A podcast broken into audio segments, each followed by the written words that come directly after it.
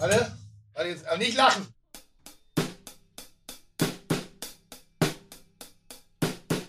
Okay, fang du an, Tim. Und jetzt ich.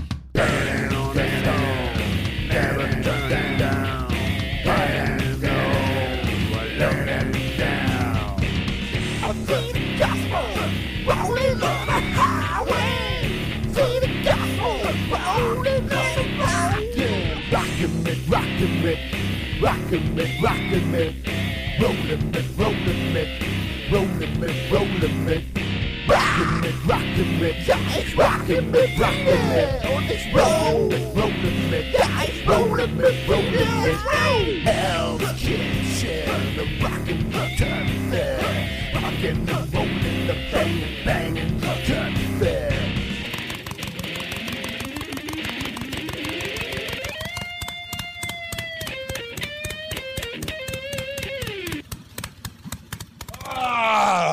So, schön siehst gut siehst du aus. Dankeschön. Oh, das ist so geil. Also wir müssen unseren Zuhörerinnen und Zuhörern ja jetzt mal erzählen, wo wir heute hier sind, Tim. Wir sind ja heute hier auf der Elbe, ne? Ja, So. In, auf einem gesch äh, geschichtsträchtigen Ort, äh, wo oft vermutet wird, dass ich meine Finger damit im Spiel habe. Das li wiederum liegt an einer Dokumentation, die auf Netflix lief, wo ich, äh, ich sag mal, 30 Sekunden Auftritt hatte. Ah, das war schon länger. Äh, wir sind hier auf dem Hausboot von, von äh, Schulzemann und Kliman. Ja, genau. Ähm, aber es ist schon, also es ist schon geil geworden. Ist ein Mörder. Muss man echt mal sagen. Jede Mühe, jeden Euro wert. Und äh, ich glaube, die Fantasie, die die beiden Jungs hatten, äh, man atmet jetzt schon. Ja, und vor allem, es ist absolut kein, alles nur kein Luxusdampfer. Ne, es ist irgendwie. Man würde nicht gehen. Ich hier schon Schicki-Lacki gemacht mit Einbauküche und edelsten Holzern, die hier verarbeitet aber, worden sind. ja, aber ich finde nicht, dass es, dass es brüllt, ähm, äh, ich bin teuer, ich äh, bin hochwertig, sondern es ist Funktionalität at its best und genau darauf ausgelegt, wofür es sein soll, dass hier viele Leute eine Ja. gute Zeit verbringen. Ja, und Musik machen. Ich habe eben auch schon ein bisschen die, Ja. die Trommel geschwungen sozusagen. Äh, die, die, wie heißen das hier? Das Die- Schlagzeug. Die Stöcker. Ja. Die Schlagzeugstöcker habe ich geschwungen und, und habe den Instrumenten schon Rhythmus entlockt. Und wir haben gelernt, dass Die eine, ähm, das eine Teil Tom Tom heißt. Tom Tom. Die hört sich auch schön an. Wie von so einem Spielmannszug, ne? Deswegen magst du die Ich wahrscheinlich liebe auch so. die Pauke. Weil du Also, Spielmannszüge. auch- ich hau auch gerne mal auf eine Pauke. Ja. Ich hau gerne Ja, mal auf die Pauke. also jedenfalls, wir sind heute in der heutigen Volks, äh, Volksgabe. Warum eigentlich? In der heutigen Ausgabe hier, weil wir im Anschluss Ja. das äh, Sommerfest von Fiete Gastro feiern. Oh je, Mini. Und wir haben uns gedacht, ähm, muss aber früh weg heute. die, ähm, die Produktionerinnen und Produktioner haben sich gedacht, Ja. äh, sie tun uns mal was richtig Gutes Ja. und äh, kaufen einfach mal das Hausboot. Philipp Westermeier hat das Hausboot abgekauft. Ist aber noch nicht für die Öffentlichkeit bestimmt. Hat er wirklich abgekauft? Ja. Geiler Typ, ey. Und das hängt ja dann zusammen Renn Rennrad an die Wand oder was? Das hängt, das hängt zu seinem Rennrad an die Wand. Genau. Also deswegen sind wir heute hier und wir haben natürlich. Diese Onliner, ne? Die, on, die Onliner. Ja, hast hast du es mit, mit äh, Wasser- und Seekrankheiten sowas? Eigentlich nicht, aber Also man, man, man, sagt, man sagt, dass man so im Stand seekranker wird als in der Fahrt. Also ich habe meistens so dieses Dümpeln im Hafen, das mag ich nicht so. Wie geht's dir denn, Tim? Erzähl mal. Mir geht's sehr gut. Bin ein bisschen, ein bisschen müde heute, aber ich wir hatten gestern einen fantastischen Abend in der Bullerei. Das war mal wieder Gastro at its best. War ein Montag Ja. und es waren wahnsinnig viele Leute da, die ich kannte. Wir hatten einen Junggesellenabschied, wir hatten die Prominenten da, wir hatten tolle normale Gäste, Familien, alt, jung irgendwie so und das hat sich wahnsinnig geil angefühlt gestern. Drin, draußen? Äh, sowohl als auch. ja, aber sowohl als also. Restaurant-Feeling inside is back. Ja, also ich war gestern wieder so, boah, ich, das, ich bin, ich war ein bisschen verliebt. Ich war ein bisschen verliebt. Wie heißt das hier? Und die Seeadresse? Im Sinne von See mit Doppel-E oder mit See mit Ja, Seekraft? wie, wie ist das hier, wenn ich hier ein Boot anlegen will? Achso, das ist, glaube ich, 38 Nord, 47 Ost. Aber ich weiß es nicht ganz genau. Was hast du jetzt vor? Lädst du jetzt die Leute allein? Ich habe die Nummer nicht mehr, das ist mein Problem. Weil wir, von wem? Wessen Nummer suchst du denn? Ihr seid doch nicht so aufgeregt. Ne, die Frage ist ja, ob wir dir in irgendeiner Art und Weise in deinem Ideenreichtum weiterhelfen können. Nee, kannst du nicht, das kann Gut. ich alleine. Das liegt wahrscheinlich daran, weil, weil Tim in der Regel keine Namen abspeichert in seinem Handy. und dann versucht er immer über die Lupe, meint Das finde ich ja geil, dass das mein Handy sagt, wahrscheinlich. Ja, genau. Ja, das liegt ja daran, dass, Woher kommt das? ja, das liegt daran, dass du mein Wo weiß mein Handy das? Also pass auf, du hast meine Nummer da drin nur mit Ziffern eingespeichert. Der weiß aber auch, dass diese Nummer in meiner E-Mail-Signatur zum Beispiel stehen könnte. Und wenn also eine E-Mail von mir an dich auf deinem Handy ist, dann versteht dein Handy, ah, diese Nummer habe ich doch schon mal in einer E-Mail von Merget gesehen. Also ist es vielleicht Sebastian Merget. Ist das der Grund, warum das Ding Smartphone heißt? Ja, das könnte finde ich sein. smart. Ja. Ist das der Grund? Warum heißt Smartphone Smartphone? Deshalb? Naja, aber am Ende des Tages wird es schon was mit Cleverness zu tun haben, ja. Das ist Denke krass. schon. Das ist schlauer als ich an der Stelle. Also, äh, nee, also von da geht's mir wirklich sehr, sehr, sehr, sehr, sehr gut. Schöner Tag. Das hat Spaß gemacht gestern. Und das ist ja das. Und ich war jetzt auch schon mal äh, in Italien. Das darf ich, glaube ich, sagen. Mhm. Denn Kitchen Impossible goes international. We are back to international. ach, Ja. für die kommende, äh, kommende Staffel. Ja. Super. Ja. Und, und das, das ist ja das, was ich ja auch so brauche wie die Luft zum Atmen. Und Menschen sind wieder auf der Straße und ich kann wieder Kontakt aufnehmen. Das war ja so die größte Herausforderung in der Lockdown-Staffel, dass ja in den meisten Orten, wo wir gewesen sind, alles geschlossen war. Und man konnte ja gar nicht so am Leben teilhaben. Gut, wir hätten jetzt äh, Deutschlands schönste Butnikowski-Filialen zeigen können, aber ansonsten der Rest war ja halt. Aber es kennt, der kennt ja Deutsch. Es gibt's ja nur im Norden, ne? Dann nimmt dann Butnikowski. Butnikowski, Müller, DM, DM, Rossmann, Rossmann. Müllers, Habe ich schon? Müller. Ja, das war's, glaube ich. Das war's, ne? Drogerieladen, das könnte ich mir auch gut vorstellen, dass du einen Drogerieladen hast. Hätte ich auch Bock drauf. So einen alten- ich würde aber einen Kittel tragen. Ja, Ich ich, würde cool. richtig einen Kittel Ja. tragen. Ich würde dann sagen, es ist zwar nur Hautpflege, aber ich bin trotzdem ein Arzt. Weißt du, was ich meine? Ich, wär- ich, Herr wär- Doktor, Ich, Sie dürfen Herr Doktor sagen. ich würde den Leuten noch Kaufempfehlungen aussprechen. Ich glaube, da wäre ich sehr gut. Vielleicht mache ich das. Ein Freund von mir hat sich gerade umschulen lassen. Ein ehemaliger Sportler. Und der übernimmt jetzt einen Supermarkt. Und das so, scheint so mit- wie Stanislavski und das, gemacht hat. Genau, genau. Finde ich auch geil. Ich glaube, einen Supermarkt hätte ich auch gerne später. Also falls äh, Edeka oder Rewe zuhört, äh, wenn, es da so einen, einen Crashkurs gibt, um einen Super ich würde jetzt gerne einen Supermarkt haben. Vor allem, dann würde ich mich an deiner Stelle die geil ganzen das wenn in dieses, hätte, in dieses Kabuff setzen, wo die verspiegelte Fensterscheibe ist und immer nur durchs Mikrofon sagen, junge Frau, bitte nichts in die Tasche reinstecken. Ja, aber ich würde auch so Süppchen verteilen und so. Das finde ich immer ganz geil. Probiersüppchen, Ja, so so- Häppchen. ja, Häppchen. Haben Sie schon versucht? Hä? Haben Sie schon versucht? Ja, Ein sowas. Kürbiscremesüppchen. Also, liebe Rewe, liebe Edeka, liebe, äh, äh, was ist noch? Rewe, Edeka, was haben wir denn noch? Spar gibt's gar nicht mehr, ne? Lidl. Gibt Sparten. Lidl ist nicht so, weiß ich nicht. Okay, Spar gibt's Egal. auf alle Fälle in. Österreich. Äh, ich will mir das mit niemandem versauen, falls da jemand jetzt zuhört, irgendwie so, aber dann würde ich äh, gerne, ich hätte gerne einen Supermarkt. Premiumlage natürlich, groß. Groß? Viel Auswahl. Obwohl die gar nicht viel, Aus- ich glaube so wie Auswahl. der hier Haller Straße von der Viel- Größe? Ja, das ist gut. Vielleicht nur eine Milch. Ich frage mich eh immer, warum, warum gibt es zehn Milchen? Naja, weil es von allem ja, konkurrenzbelebtes Geschäft. Ja, aber eine reicht doch. Ja, also nee, die Frage, also die Frage verstehe ich jetzt nicht ganz, weil es geht, es geht ja Milch auch. hat immer 1,5 oder 3,5 Prozent Fett. Fertig. Da ist jetzt kein Deal. Ja, aber dann kommt sie von dem einen Hof, die dieses bisschen weiß äh, Bordeaux hat, dann ist sie halt ein bisschen hochwertiger und teurer. Wahrscheinlich ist sie anders pass, pass, Okay, dann mach eine pasteurisiert. günstige und eine richtige Milch. Ja, genau. Ja, das das kannst du reicht. machen. Zwei Milchen. Ja, dafür hast du die Hausmarke dann in deinem, in deinem eigenen Supermarkt. Also du hast einmal alle Produkte Melzer, die sind ein bisschen günstiger. Stell dir vor, auf jedem Scheißprodukt meine Fresse, ey. Auf Genau. jedem. Inklusive Klopapier. Ja, da, da wäre dein Gesicht drauf auf dem Toilettenpapier. Das wäre schon smart. Ich weiß nicht, ob wir senden, aber ich überlege gerade, ich finde es ja immer sehr, sehr strange, wenn Köche ihr Gesicht auf irgendwas raufdrucken. Ja. Und am lustigsten, Ja, komm. Toilettenpapier. Ach so, gut, ja, das äh, werden wir wahrscheinlich rausschneiden. Davon gehe ich ganz stark aus. Aber, aber es war, wobei, er macht's ja. Ja. Das ist ja gar keine Idee, die du hast. Gut, da bin ich tatsächlich auch schon das ein oder andere Mal schmun herrlich. schmunzelnd vorbeigelaufen. Hier, apropos Ja. schmunzeln. Die, die, die Ausgabe mit Mario Lohninger erfreut sich allergrößter Beliebtheit. ist das so? Wirklich. Das war und ich, auch toll. Und ich habe mich getäuscht, wie du es vorher gesagt hast. Also, als ich sagte irgendwie, er wirkte so ein bisschen, bisschen, ähm, wie habe ich gesagt, aufgesetzt Ja, ja. und ähm, von oben herab. Das Gegenteil war der Fall. Also wirklich. Ja, es ist immer geil, wenn Köche da sind. Also richtige Ja. Köche, richtige Köche, die kochen und nicht nur reden, sondern die auch so ein bisschen äh, sind. Und Mario hier nicht umsonst habe ich mich ja in den Schock verliebt. Ich habe hier äh, nämlich passend dazu, weil ja. die, die, Feed, die Zuhörer haben es auch äh, mitgekriegt. Liebe Fites, kommt eine E-Mail kam. Ich habe vermutlich noch keine Folge eures Podcasts verpasst und ich habe keine Sekunde bereut. Es sind nicht nur die Geschichten, die ich besonders finde, sondern die Gespräche unter Freunden. Die Folge mit Mario belegt das hervorragend und war wieder einmal klasse. So extrovertiert extrovertiert ihr Köche der Spitzenklasse nun auch sein möget, so cool seid ihr sicher im Privaten und dann unter Freunden. Ich selbst hatte das Glück, ähm, Anthony Bourdain auf zwei privaten Feiern in Venedig wow. näher kennenzulernen. So extrovertiert wie er war, so sympathisch, zufrieden und offen war er mit anderen Menschen. Und ich glaube, so seid ihr Köche als Freunde und unter Freunden auch. Ich erkenne da ganz schöne Ähnlichkeiten. Kannst du das, ähm, kannst du das ähm, unterschreiben? Also ich kenne Anthony Bourdain nicht, also ich kenne ihn, aber ja. ich habe ihn nicht Nee, aber so das Ding unter den Köchen. Äh, es war ja gestern. Gestern war ein Junggesellenabschied von Köchen und die Hälfte so. davon kannte ich gar nicht. Äh, aber es ist, eine- ist eine Bunch, ist eine Bande, ist eine, ist, ist ein, es sind kleine Jungs in kurzen Hosen und Holzgewehr. Egal wie alt die sind und egal auf welchem Level sie kochen. Wir kommen, deshalb äh, schätzen und respektieren wir uns ja auch alle am Ende des Tages dann doch, Mhm. weil wir aus derselben Sippe kommen. Wir kommen aus derselben Küche, wir kommen aus demselben Background.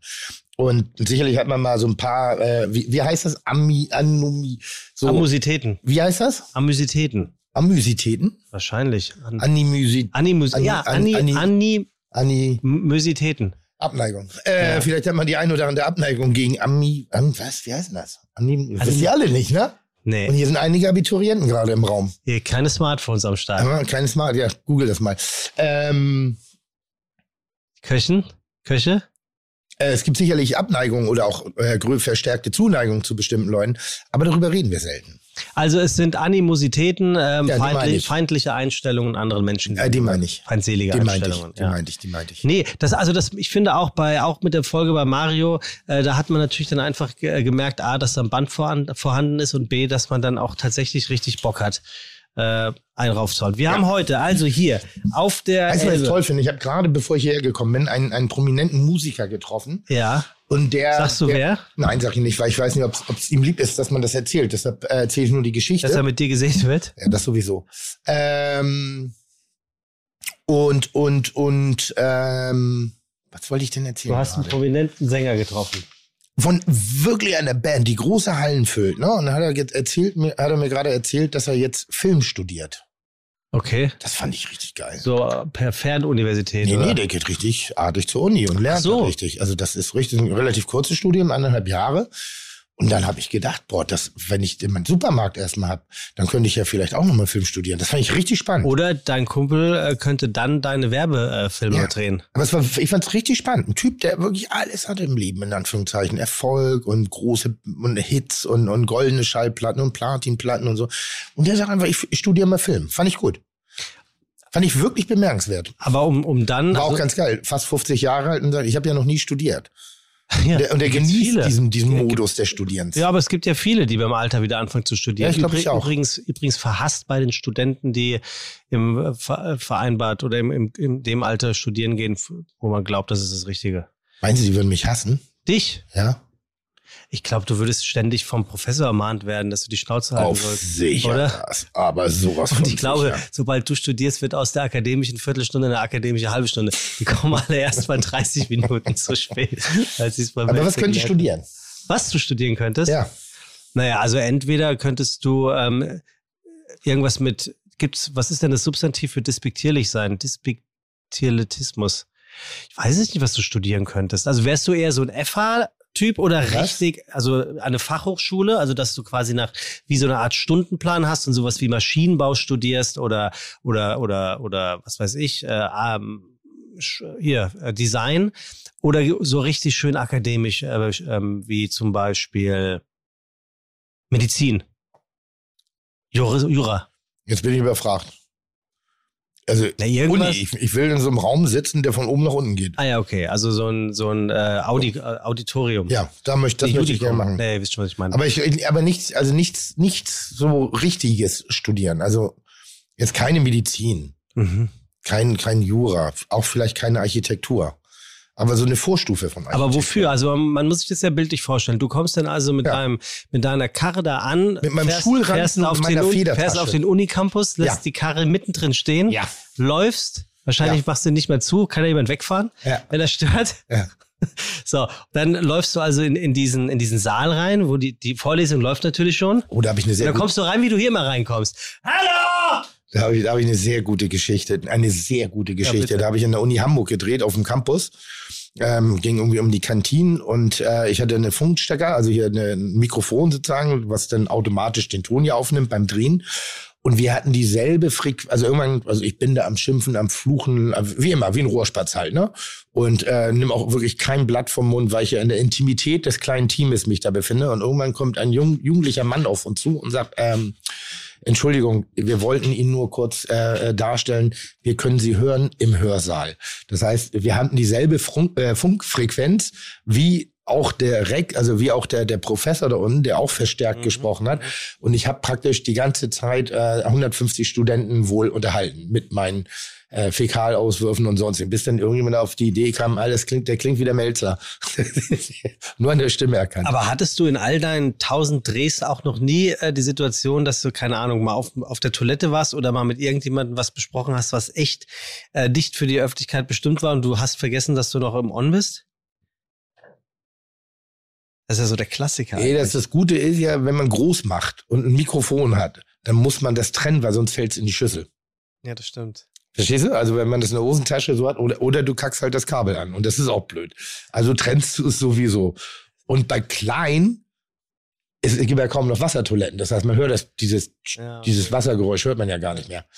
Ist übrigens ein Irrglaube, wenn die äh, ähm, Tonleute, das kann ich mal sagen, für alle Bachelors und äh, anderen äh, äh, äh, semi-professionellen äh, äh, äh, Laiendarsteller, die bei irgendwelchen Castings, Reality-Shows Reality mitmachen, dass wenn sie sagen, wir gehen mal kurz auf Klo, könnt ihr mir das Mikro runterdrehen, dass die Tonmänner das auch wirklich machen. Ja, klar. Das, das kann ich auch sicher sagen. Ja. Da kenne ich zu viele Geschichten von. Ja, das meine ich. Audimax heißt das übrigens, fällt mir gerade ja, ein. Ja, genau, Audimax. Audimax. Ja, toll. Also pass auf, apropos Audimax, wir haben hier natürlich auch. Es gab mal eine Konzerte in Hamburg, die hieß Audimax, glaube ich, oder ein Kino? Nee, es, es gibt, ähm, also ja, vor irgendwelchen Kinofilmen läuft, kommt immer so ein Logo, so ähnlich wie Universal oder sonst was, was mit Audimax. Kommt mir auch nicht ah. unbekannt vor. Hier, Tim, ja. wir haben heute einen Gast so. und der hat eine ja. Ausbildung zum Metzger gemacht. Lugi Maurer. Nee, der war doch schon Gast. Ach so. Ich finde das immer geil, wie du übrigens immer schreibst, ja, hat Potenzial für einen Stammgast. Bin ich mal gespannt drauf, wie wir mal da die Runde machen wollen ja, mit wirklich, dem Stammgast. Ne? Also, ja, wir sollten das vielleicht erweitern. Regelmäßig jetzt zwei, also dass wir in Zukunft zwei Gäste einladen von den Wiederholungstätern gleichzeitig. Ich glaube, das hätte eine sehr schöne Dynamik. Erklär mal. Ja? Erklär mal. Naja, wir haben so viele Stammgäste ja, on hold. Drei bisher. No, also schon mehr. Mario Lohninger ist jetzt neu dazugekommen. Der könnte dazu kommen. Da muss man natürlich noch, wir haben ja so ein Fiete Gastro Stamm Gast Gremium, ne? ja, ja. und da muss natürlich das eine oder andere. Ähm, also meine Stimme hat er fertig. Okay, das ist das Gremium. Ja, ich, bin das, ich bin das Gremium. Ja, aber was meinst also, du mit zwei zusammen? Egal. Äh, Metzger. Ja, ja, also er ist Metzger. Äh, er sagt aber auch selber von sich, ähm, dass er eigentlich was ganz anderes hätte werden wollen als Koch. Was sage ich dir nicht, weil dann weißt du es wahrscheinlich direkt. Ähm, da er aber das nicht kann, ich merke gerade, ich komme da nicht drum herum, da er keine Noten lesen kann, ist er halt doch Koch geworden. Musiker. Er sagt, er kann besonders. Man nennt diese Menschen Musiker. Ja, er kann besonders gut unter der Gürtellinie kochen. Was heißt denn das? Ich weiß nicht. Nee, was, was stellst du dir vor, was das heißt, wenn jemand unter der Gürtellinie kocht? Also ist es so, dass es nach Scheiße schmeckt, weil es unter der Gürtellinie ist? Oder ist es, ist es, ist es an der Kochlehre vorbei? Sag mal, wenn wir Musik heranziehen, dann ist es eher wie Death Metal oder Free Jazz. Also irgendwas, okay. was einen Punch hat. Aber würde ich sagen. Ja, okay. Würde ich sagen. ich glaube, ich koche unter der Gürtellinie. Nee, koche ich gar nicht. Ja, nee, ich koche nicht unter der Gürtellinie. Na, letzte Woche, letzte Folge bei Lohninger hast du gesagt, du hast das Gefühl, dass du jetzt erst kochen lernst. Boah, ich habe in Italien gekocht. Leck mich am Arsch, war ich gut. Ja? Wo, in welcher Ecke warst du? Ähm, Modena. Oh, wo Ferrari herkommt. Mhm. Das war auch lustig. Da gibt's ein, da gibt's Ich saß im, im, im, Restaurant draußen und habe ein Lambrusco getrunken. Ich habe ich hab nur Lambrusco getrunken. Übrigens sensationelles Zeug. Und ähm, saß auf dem Parkplatz, habe mit jemandem telefoniert und da standen so drei Ferraris vor mir, zwei Lamborghinis und noch irgendwie so ein komisches äh, äh, äh Audi-Ding da. Mhm. Ne? Aber ich sag mal so, das war, da standen einfach mal vier Millionen auf sechs Autos verteilt. Und während ich mit dieser Person so gesprochen habe und in die Autos angeguckt habe, habe ich gedacht, krass, ich kann sehr glücklich mit meinem Leben sein. Ich sitze hier gerade, ich trinke Lambrusco, ich hatte gerade eine schöne Pasta gegessen, ich telefoniere mit dir gerade und ich schaue hier auf echt dicke, fette Karren, wo erwachsene Männer sich vorfotografiert haben. Und ich könnte nicht sagen, was mich weniger interessiert.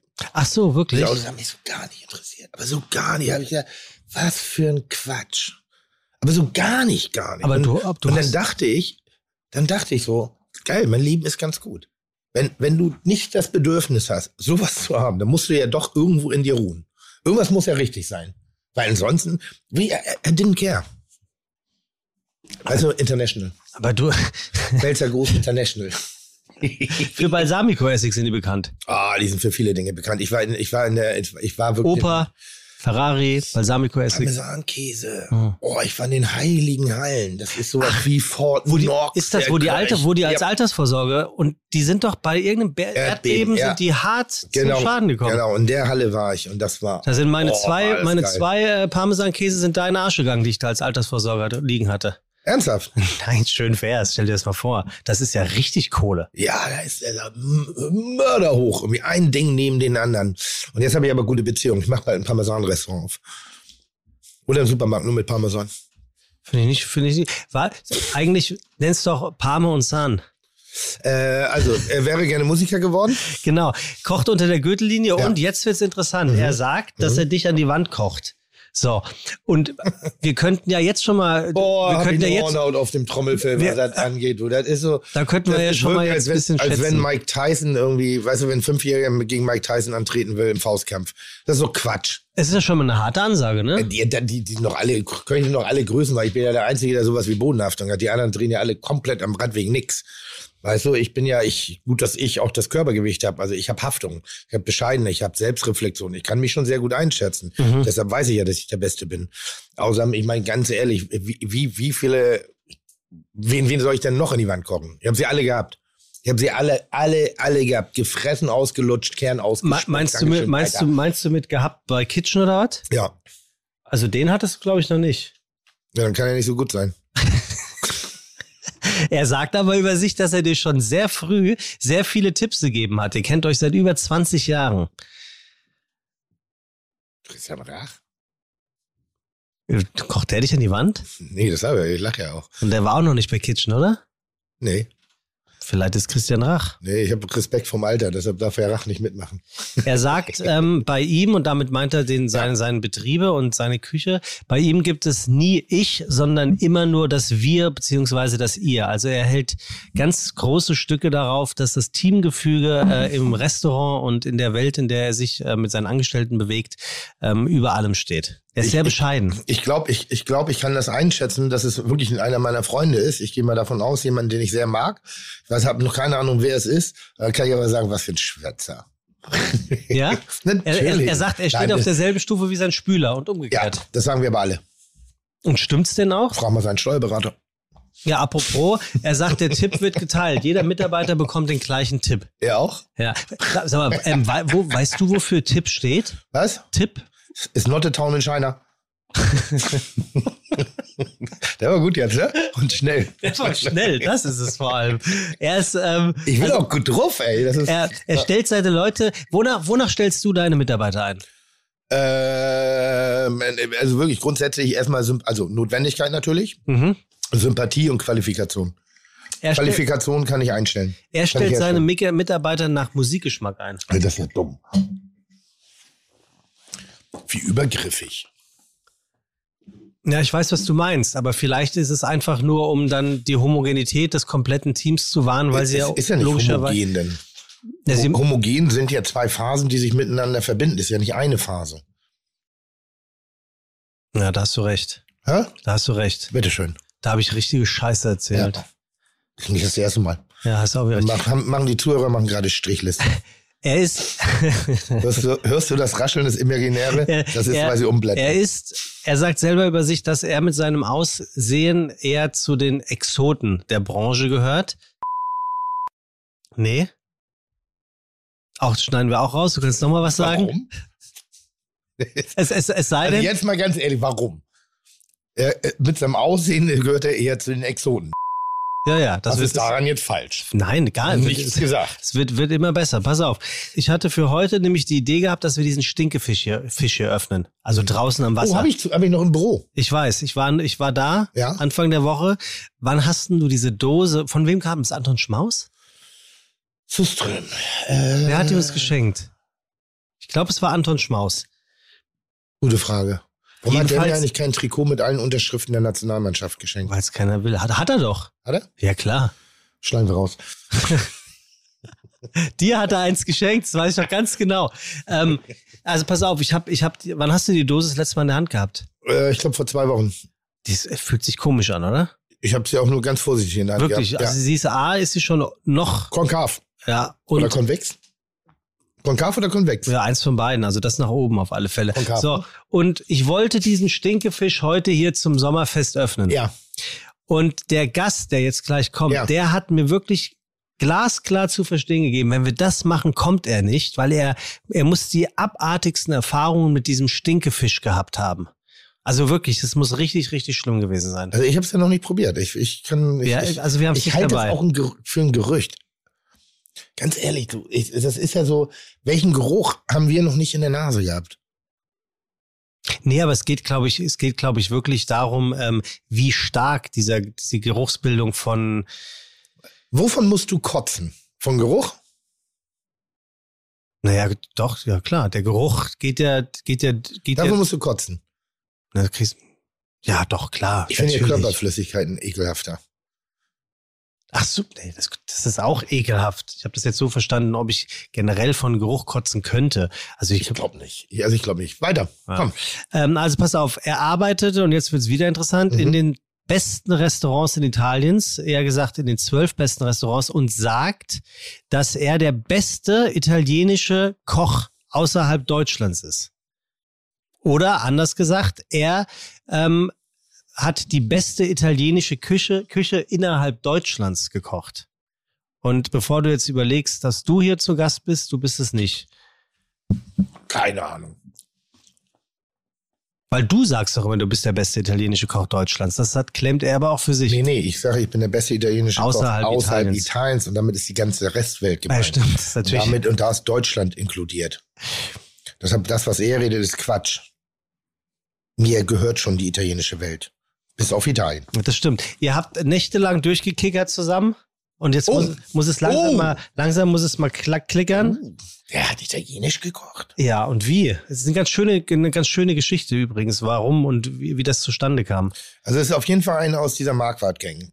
Das auf sicher. Ja, weil er ist Das sehr ist entweder eng. Zachal, Kotarska, ich meine, hier Luki gehört ja auch mal dazu, oder Mar Marquardt himself. Er gehörte dazu, Der ist ja, ist ja. aber die, aber die sind doch befreundet. Ja, natürlich. Ne, weil ich sag gerade, der letzte Tipp, den ist Marquardt. den letzten Tipp, den ich für dich hätte, Ja. ist, unser heutiger Gast ist Ja. sehr, sehr eng mit Luki Maurer befreundet. Dann ist es Marquardt. Auf sicher ist es dann Marquardt. ja? Ja. Stefanie Marquardt. Stefan ist es. Stefanie Marquardt. Es- Hat er das wirklich alles gesagt, was du mir gerade erzählt hast? Das hat er alles gesagt. Ist alles. vollkommen irre. Ich habe hier noch Molekularküche, ist etwas, womit er nichts anfangen kann. Für ihn sind das spanische Dörfer und deswegen hat er sich eher der italienischen Küche Aber den. Marquardt heute hier. Sehr guter Gast. wir haben heute Marquardt Ein hier. guter Anschlussgast. Sehr schöne Perlenkette, Ja? die du hier gerade aufziehst. Also Das, das, das freut Muss mich dann wirklich ganz sagen. besonders. Guck mal, es, es ist tatsächlich. Es, es ist der Marquardt. Ich werde verrückt. Moin! Moin.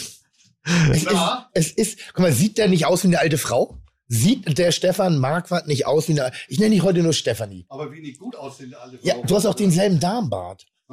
So, Also wenn, wenn du dich rasieren würdest und ne, nur eine Kittelschürze anziehen würdest, dann würdest du aussehen wie so eine alte Frau. Ich würde gerne einen Kartoffelsalat Du bist, essen. doch, du bist doch nur neidisch, weil dir nichts wächst, oder? Für die vier Jahreszeiten fühlt der Feinde ja edels untergebracht. Ich freu hab- mich. Ich habe gehört, man muss Geschenke mitbringen. Ja, unbedingt. Unbedingt, unbedingt. Aber bis- ganz, ganz kurz, wir müssen zwei Dinge klären. Du hast italienisch gekocht? Ich war, als ich klein war, der beste italienische Koch Deutschlands. Was ja. meinst du, klein? 22, Wie alt bist du jetzt? 27, Wie alt bist du jetzt? 57. 22, das ist jetzt äh, 35 Jahre. 35 Ja gut, da habe ich noch nicht gekocht. Und dann kam ich halt.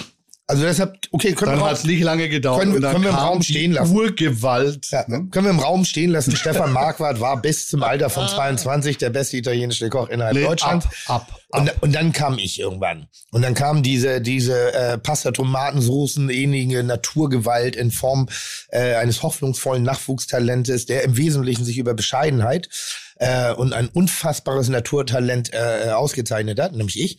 Und äh, hat ihm sozusagen den, den, den Pokal abgenommen. Ja. Aber Bescheidenheit groß geschrieben. Ne? Ganz groß geschrieben. Ganz groß. das, das hat er Schön. bei dir abgeholt. Gut siehst du aus, Digga. Sehr gut. Ja, zurück, du hast abgenommen. Und, ne? ja, ja. Oh. Und das sogar mit Absicht. Wie? Pff, äh, äh, Lanzerhof. Bei die Ford-Klinik für Zählt nicht. Besserverdiene. Zählt nicht. Na, das ist, also, es ist, also, war, war, Schön, aber langweilig. äh, du gehst da nicht hin wegen äh, des Abendunterhaltungsprogrammes. Du gehst da hin, um einfach mal alles durchpusten zu lassen. Und das meine ich jetzt gerade so im wahrsten Sinne des Wortes. Da werden mal alle Rohre freigemacht und dann wird mal der Körper wieder sozusagen auf Reset gedrückt. Und das habe ich gemacht. Und es ist, ähm, ich, ich erzähle das immer ganz amüsant, es ist das teuerste Nichts, was ich je bezahlt habe. also, aber es hatten wir, also wenn jetzt irgendjemand kommt und er sagt, oh, ich war hier bei dem Nusret und hab da das Goldsteak gefressen für einen Tausender, da sag ich schön dumm. Es gibt nur einen Menschen, der ist noch dummer, das bin ich. Ich habe nicht 1000 Euro für nichts Essen bezahlt. Also, Du, du wirst lange, ich habe das auch mal vorgehabt. Alles Man- gut. Ich habe ich hab jetzt durch wenig Zeit natürlich, weil Ja. ich bin ja gerade wirklich richtig ähm, am Machen und am Tun. Erzähl ich gleich nochmal. Ähm, Stefan Marquardt ist übrigens so ein für mich- Projektkoch. für mich rausgekriegt.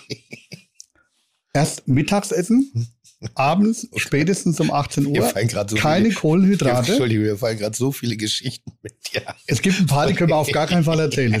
Das, wir uns klar, ne? Ja, ja, total. Also erzählen könnt ihr alles. Wir Ah, ich begrüßen erstmal den. Stefan Marquardt bei. Herzlich willkommen bei Fiete Gastro, der auch kulinarische Podcast mit Tim Melzer und Sebastian Merget. Chuck, Digga, Props, Digga, ihr habt meinen Respekt. Ihr macht Digga, Mucke, Schicke, Mucke, oh, wie gut das schmeckt. So, Stefan, herzlich willkommen. Ähm, die Opening-Frage für all unsere Gäste ist natürlich erstmal die, wie geht es dir? Ja, wie geht es mir? Mir geht's hervorragend. Ne? Vor allem Hamburg ohne Regen. Ich bin überglücklich, weil ich komme aus dem Regen. München war jetzt nicht so toll. Und mir geht's hervorragend. Ähm, ich habe den Kopf voller Ideen, bin am Umsetzen und alles prima. Es ist ein Vorurteil. Die Leute sagen immer, es ist schönes Wetter. Ist mir aufgefallen, jeder Gast, wenn er kommt, ist schönes Wetter. So schlimm ist es nämlich, glaube ich, gar nicht in Hamburg Ja, mittlerweile. vor allen Dingen haben wir Wetter. ne? Ja. Hauptsache es ist irgendein Wetter. Ne? Nein, nein, wir haben Wetter. Das ist, das ist ja das. Also ich finde das, also wenn wir so eine Wetterfront haben, die sich festbeißt, dann mag ich das gar nicht. Ich mag das ja eben, dass wir am selben Tag wirklich, Sturm ist jetzt kein gutes Thema, aber dass wir Regen haben, dass wir Sonne haben, wir haben immer Wolken am Himmel. Also wenn, der- wenn der Himmel blau ist, finde ich den eh langweilig. Ja. Und ich weiß nicht, ob das ist, weil ich mir die Welt schön rede, weil wir immer Wolken haben und ich deshalb eine, andere Taktik an den Tag lege. Außerdem bin ich auch jemand, so bei dem Wetter gehe ich gerne raus. Es sind angenehme Temperaturen, es ist kein Sonnenschein, das heißt, du kannst jetzt auch richtig draußen sitzen. Ich verstehe das nicht, warum Leute bei praller Sonne sich ins Straßencafé setzen. Ach, das mag ich auch nicht. Ne? Also Dafür da hast du muss eine gesunde Gesichtsfarbe. Da muss dann wirklich schon gute Getränke, kühle Getränke, jede Menge Getränke geben und ähm, Sonnenschirm. Das ist krass, du bist 57. Also Stefan Marquardt ist in der Tat, hast du schon vorgelesen, was er ist? Nee, Möchtest du nochmal? nee, wir können, wir- können wir machen. Mach doch mal. Wir können ja Mach doch mal. direkt schon mal loslegen, liebe Fites. Sind euch die Sex Pistols, Clash und Exploit ein Begriff? Habt ihr jemals von Addicts, Ramones oder Dead Kennedys gehört? Ja, sehr gut. Denn jetzt bitte einmal das Ganze mit Kochlöffel und Kochjacke vorstellen und zack, schon kann die Rede nur noch von Sternerocker und Kulinarik-Roller Stefan Marquardt sein.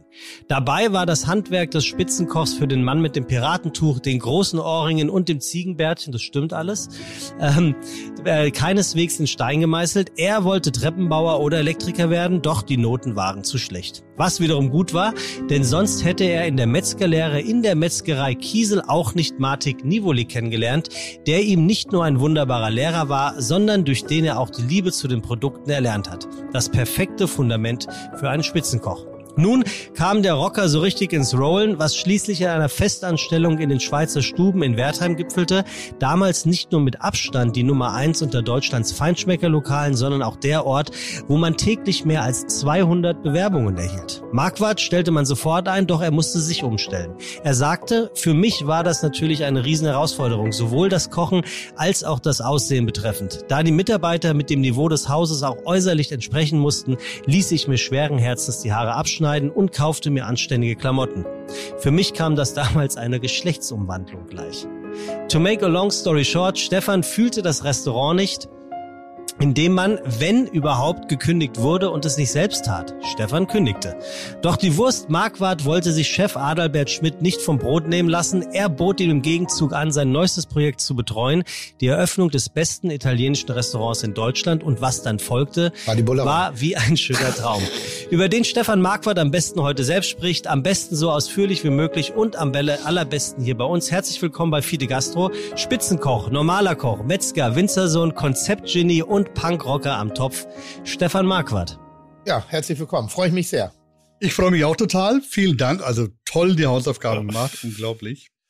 Das, wie hieß das erste Restaurant? Der Italiener, wie hieß das Ding? Lavinia. Lavinia. Also in, in Schweizer Stuben. also nicht auf der Uhr, wirklich nicht. hast nicht auf der Uhr. Wir haben eröffnet 88.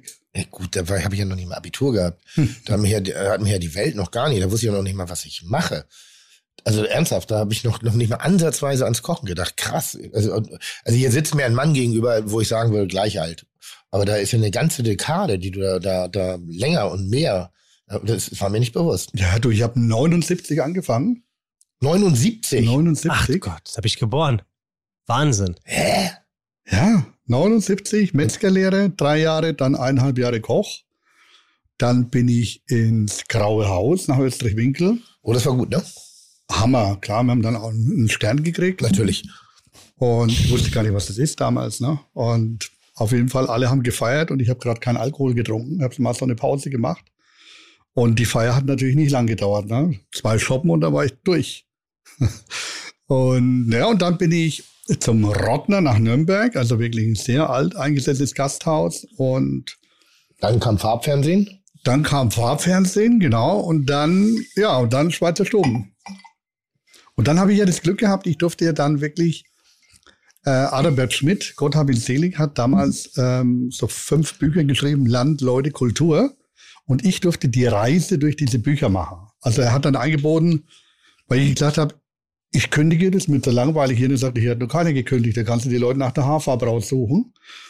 Und dann sage ich, du, mein Job kann jeder gern haben, das ist mir echt zu langweilig hier. Und dann sagt er, er hat einen Traum, kleines italienisches Restaurant, Cucina Casalinga, ob ich Lust habe, Küchenchef zu machen. Mhm.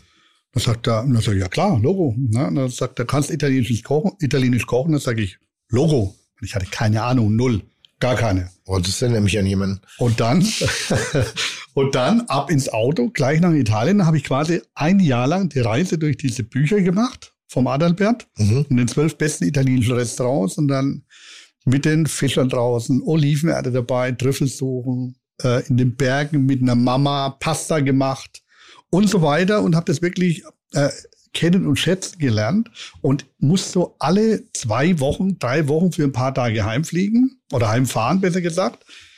Alles, was ich gelernt habe, zum Besten geben und natürlich dann aufschreiben und dann nach einem Jahr haben wir dann das Lavinia aufgemacht. Und dann waren wir nach einem Jahr ähm, die Nummer eins in Deutschland. Äh, was hat ihr denn Vorspeisen drauf? Oh Gott, was hatten wir als Vorspeise drauf? Wie gesagt, es war Cucina Casalinga. Wir hatten zum Beispiel eine Perlhuhn-Terrine drauf mit, Mhm. mit Trüffel. Mhm. Natürlich. Ähm, natürlich äh, gut kalkuliert, weil Trüffel waren da gar keine drin. Ja. Hast einfach die Form genommen, hast Trüffel reingelegt, abgedeckt, dass die Form den Geschmack abgenommen hat, angenommen hat. Dann haben wir Perlhuhnkeulen in Milch mit Rosmarin und Knoblauch gekocht. Ja, das ist 35 Jahre her. Wieso Ja. kannst du dich noch dran erinnern? Ey, ich, Ich weiß nicht mehr, wo ich fünf, vor fünf Minuten meinen Autoschlüssel hingelegt habe. Du, ich sag mal, Cucina Casalinga, da, da gibt's nicht viel Spagat, was du machen kannst. Ich habe das immer beschrieben wie einen schwarzen Gummischlauch. Alles, was du weglässt, ist gar nichts mehr. Was du dazu textest, hat mit, äh, mit der Originalküche nichts mehr zu tun. Ja. Perlhuhn, Terrine, weiter? Perlhundterrine und dann haben wir natürlich äh, viel so, so Schweinereien gemacht wie äh, Caciucco. Sagt das was? Ja, helf mir schnell. Das ist die, die italienische Antwort auf die Bouillabaisse. Ja, Hammer, für mich immer noch das geilste Fischgericht überhaupt. sehr gut, weiter. Dann hatten wir natürlich äh, Ossobuco, Risotto, die ganzen Pasta-Geschichten und ich sag mal, ich bin der ungeschlagene Halt Risotto. Fresse. Außer, außer Jochen Toss, der kann's besser, sagt er. Das, das wollte Roland Tressel auch, hat, hat Roland Tressel auch schon mal behauptet. So, und dann habe ich ihn an die Wand gekocht. Aber Sollen wir mal einen Contest machen? Ich wollte sagen, Tim? Tim, es muss, Alter, doch, es muss doch Chance. einen Grund geben, warum, warum Stefan Marquardt und Eckert Witzigmann offensichtlich die einzigen sind, die noch nie bei KI gewesen sind. Und den Ja, hätten wir ja, jetzt weil ich- also grundsätzlich ist es so, dass ihr Gegner braucht keine Opfer. So, Ja, das- das ist schon klar, jetzt aber- Eckert Witzigmann. aber- das war, Hast du angerufen, hast gratuliert? Habe ich gratuliert, ja. Das war eine Unverschämtheit. Also ich nehme das natürlich vollmundig schnell wieder zurück. Ähm, nee, bei Eckert habe ich wirklich Respekt. Also ich, ich selbst, also wenn, wenn ich diese Kunde sehen würde und ich würde ein Fleckchen sehen, was er nicht könnte, was ich nicht glaube, ja, dann hätte ich, glaube ich, zu viel Respekt dazu zu stechen. ja, aber was ist hier mit Marquardt? Ja, Das ist das ja mit den Gegnern und Opfer. So, das ist ja, da ist er, der ist 57. Also der hat 1979 hat er äh, Vitello Tonato in München gekocht. Bist also, du schon mal gefragt worden, zu Kitchen zu kommen? Du, es ist ja ein altes Streitgespräch. Ne? Also, als es damals losging, habe ich gesagt, du, Tim, wie schaut's denn aus? Und dann sagt er, ich habe keinen Bock auf irgendwelche Fernsehfressen in der Sendung. Dann sage ich, okay. Und dann sage ich, ich mach doch gar keinen Fernsehen mehr oder fast nicht mehr. Dann sagt er, du darfst trotzdem nicht. Das Hab ich zweite das Mal, gesagt? ja, ja. Das zweite Mal war dann, da waren nur noch wir da, war keiner mehr da. Das Ja. saß man so vor der Küche bei dir im Laden, so um zwischen drei und halb fünf, ich weiß nicht mehr genau. ja, Wir konnten gerade noch so sprechen. nachmittags. Ja, na, natürlich. Vor Erschöpfung. Ja, ja, ja. ja. Nachmittag ähm, stilles Wasser und lautes Wasser. Und dann sagst du, nur wenn du freiwillig verlierst. Das sage ich. Äh, Du, dass du dann freiwillig Was wird denn verlierst. hier ein Bild von mir kreiert? Das stimmt doch gar Du, ich bin noch Das- nicht fertig. das ist ja interessiert, das ist interessant. fertig, ne? Das dritte Mal war dann, da frage ich ihn, das war beim Lucky, beim Lucky. Sag mal, wann darf ich eigentlich mal bei meiner Lieblingssendung mitmachen? Dann sagt er, es dürfen alle mitmachen, außer der Eckhard und du. Ja. Ja, weil es ihm peinlich wäre, gegen uns zu gewinnen. Zu gewinnen. Ja. Okay, aber so wird ja schon wieder, da hast du dir den Schuh ja wieder äußerst sympathisch äh, vorbereitet. Also, aber, aber ich, bin, ich bin drüber weg. Ne? Also ich habe wirklich viele Jahre gebraucht, um drüber wegzukommen, aber ich habe es geschafft. Äh, äh, läuft ja noch die Sendung. Läuft ja nee, noch. nee, nee, auch wenn du mir das jetzt anbieten würdest. Ne? Und Nee, es wird ja irgendwann eine letzte Staffel geben. Und Ja. die letzte Staffel, was macht man da? Also we- wenn dann nur Eckhard und ich gegen dich. Nur, nur so, ansonsten nicht. Also ich hätte ja Bock, gegen die gesamte Jolly Roger Cooking Gang anzutreten. Ja, Und dann erklär, auch aussehen. genau, ähm, erklärt doch bitte mal ganz kurz, das ist ja, ist ja eine Sache, über die wir heute auf alle Fälle auch gesprochen ist haben. übrigens der einzige Verein, wo ich gerne Mitglied diese- gewesen wäre. Ich wurde aber nie gefragt. ja, erklär, erklär uns diese Gang doch bitte mal, äh, Stefan, und warum jemand wie Tim gerne da, warum, also kannst du dir vorstellen, warum er gerne da sein wollte Ja, und vor allem, wir- warum war er da nicht? Ich glaube, weil wir einfach noch cooler waren wie er. Deswegen hätte er gern mitgemacht. Und also musikmäßig wäre das ja einiger, einigermaßen mit zwei Augen zudrücken, wäre das ja gegangen. Ne? Ähm, ansonsten stelle ich die Leute ja nur nach der. Musik ein. Wer Hardcore und Punkrock hört, kann anfangen. Und da wird schon eng. Ne? Also wir Was, hätten ein Auge zugedrückt. was Tim ignorant findet, ne? Also, dass du nur Leute einstellst, die den gleichen Musikgeschmack haben. Das finde ich ganz schlimm. Also das hat ja auch einen Grund. Ne? Also ich Welchen meine, denn? Ganz einfach, wenn du wirklich deinen Job ähm, den ganzen Tag machst, lange arbeitest, viel arbeitest und du hast einen Nenner, wo alle zusammenpassen, nämlich die Musik und die kannst du volle Pulle hören, währenddem du arbeitest. Ja. Das ist eine Stimmung und ein Klima, das ist wirklich, also kann ich wirklich nur jedem empfehlen, ist unbeschreiblich. Das geht natürlich mit jeder anderen Musik auch. Aber wenn du sagst, pass auf, wenn ihr diese Musik hört, dann passt ihr perfekt ins Team, weil die Musik läuft den ganzen Tag, dann ist es der Hammer. Du hast einen Flow in der Bude, ist unglaublich. Der Hammer. Ja, aber ich hätte, ich hätte jetzt ja nicht meine Musik mitgebracht. Ich hätte sie ertragen, den Krach, den ihr hört. Ertragen, du sagst es. Ja. Du musst es lieben. Ja, da- Durchdrehen, da- da ich- ausrasten Da habe ich, da hab ich, da hab ich auch so meine Probleme mit dem Krach, den Lugi Mauer macht. Also das ist so, ich weiß, dass er das liebt, aber Ja, aber du bist, doch auch, ja du bist doch auch KISS-Fan und Ja, Digga, jetzt la- ihr wollt ihr mich heute eigentlich komplett dumm dastehen lassen. So, er redet hier von Hardcore und Punk und das, das ist, das ist Krach, was so die hören. Speed Metal und so. Weißt du? Kiss is, I, nee, Kiss, Kiss nicht is sagen. Disco Rock. I was made for loving you, baby. Also das ist hier, äh, da, da Plateauschüchen und Dings von der, äh, der, der, da bin ich so Legoland dagegen, also was deren Musikgeschmack angeht, das ist krass. Nee, ich kann, ich kann mal zwei, drei Sachen sagen, die mich mit Stefan wirklich verbinden. Äh, warum? Also grundsätzlich war ich viel zu jung, um in der äh, Gang mitzumachen, weil ich ja erst noch, ich hatte ja meine Ausbildung noch gar nicht begonnen, als ihr schon präsent wart. Ich habe relativ spät meine Lehre begonnen. Ich habe 92 angefangen. Und ähm, Die Rede ist von der Jolly Rogers Cooking Gang. ja, also ne? dieses, dieses, dieses ganze drumherum. Und damals bin ich halt erstmal in eine Hotelküche gegangen, habe erstmal geguckt, diese, und ich war ja nicht äh, berufen, Koch zu werden, sondern habe eigentlich eher meine Zeit totgeschlagen, bis ich äh, Hoteldirektor bin. Und dann habe ich aber diese Leidenschaft für die für das Team entwickelt, also genau das, ne, das Arbeiten in der Mannschaft, das hat mir immer große Freude gemacht. Und dann bin ich ja irgendwann erst zum Koch geworden und dann bin ich ja sozusagen in diese Welt des Kochens eingetreten. Also. Und ich weiß nicht mehr ganz genau, wann wann ihr das erste Mal so eine gewisse Präsenz hattet. Ähm, ich glaube, selbstständig habe ich mich gemacht, 2000 99, war ja, das, ne? 99, 2000, junge Wilde, irgendwie so ein bisschen die Richtung. Genau, das, das, das war der ausschlaggebende Punkt, weil wir hatten ja damals die Jungen Wilden gegründet, da waren wir zu viert am Anfang und dann wurden es immer mehr und dann ein Verein und jeder hat sein Süppchen gekocht. Das war für mich nicht jung und wild und für mich war dann die Konsequenz, pass auf, macht ihr euer Ding, ich höre auf und mache mein Ding. Und dann habe ich eben diese Jolly Roger Cooking ins Leben gerufen. Und Muss man, sagen, glaube ich, sagen, alle Köche, die in Deutschland irgendwas mit Kochen und Gekreuz tragen, Mhm. ja, basiert alles auf der Jolly Roger Cooking Gang. Ja. ja Oder, ist, oder anders gesagt, alle die, die nicht in die Top-Läden reingekommen sind, sind in die. Da- Das ging, rein. aber, das ging aber früher schon los in Meersburg. Ich habe mich ja, äh, ich war zehn Jahre in Meersburg am Bodensee, haben die drei Stuben da gemacht und da habe ich gesagt, das Lavinia bleibt da, wo es ist. Wir machen unsere eigene Geschichte. Und wir haben ja da wirklich eine Küche kreiert, auf und unter der Gürtellinie, also Hauptsache provokant. Das Einzige, was uns heilig war, waren einfach die Lebensmittel, sonst gar nichts. oh, da würde wüsste ich aber auch nur ein, zwei Beispiele zu bringen, aber machen wir weiter. Ja? Und ähm, auf jeden Fall Die gerne raus. Jeder, der die Musik hört, konnte anfangen, ob die gekocht haben oder nicht. Das war eigentlich relativ egal, weil wir haben eh alles anders gemacht wie die anderen. Und das war cool. Und das Geile war halt, wir haben zehn Jahre lang jede Woche eine neue Karte gemacht mit ungefähr 20 verschiedenen Gerichten. Und jedes Gericht gab es nur ein einziges Mal, dann nie wieder. Das war schon geil. Das war einfach, wir haben uns zusammengesetzt, Brainstorming. Ich war quasi der Moderator. Wir haben die, die Jahreszeit. Wahleinsatz war scheiße. Es gibt kein Trüffel, keine Gänseleber, kein Hummer, braucht eh keiner.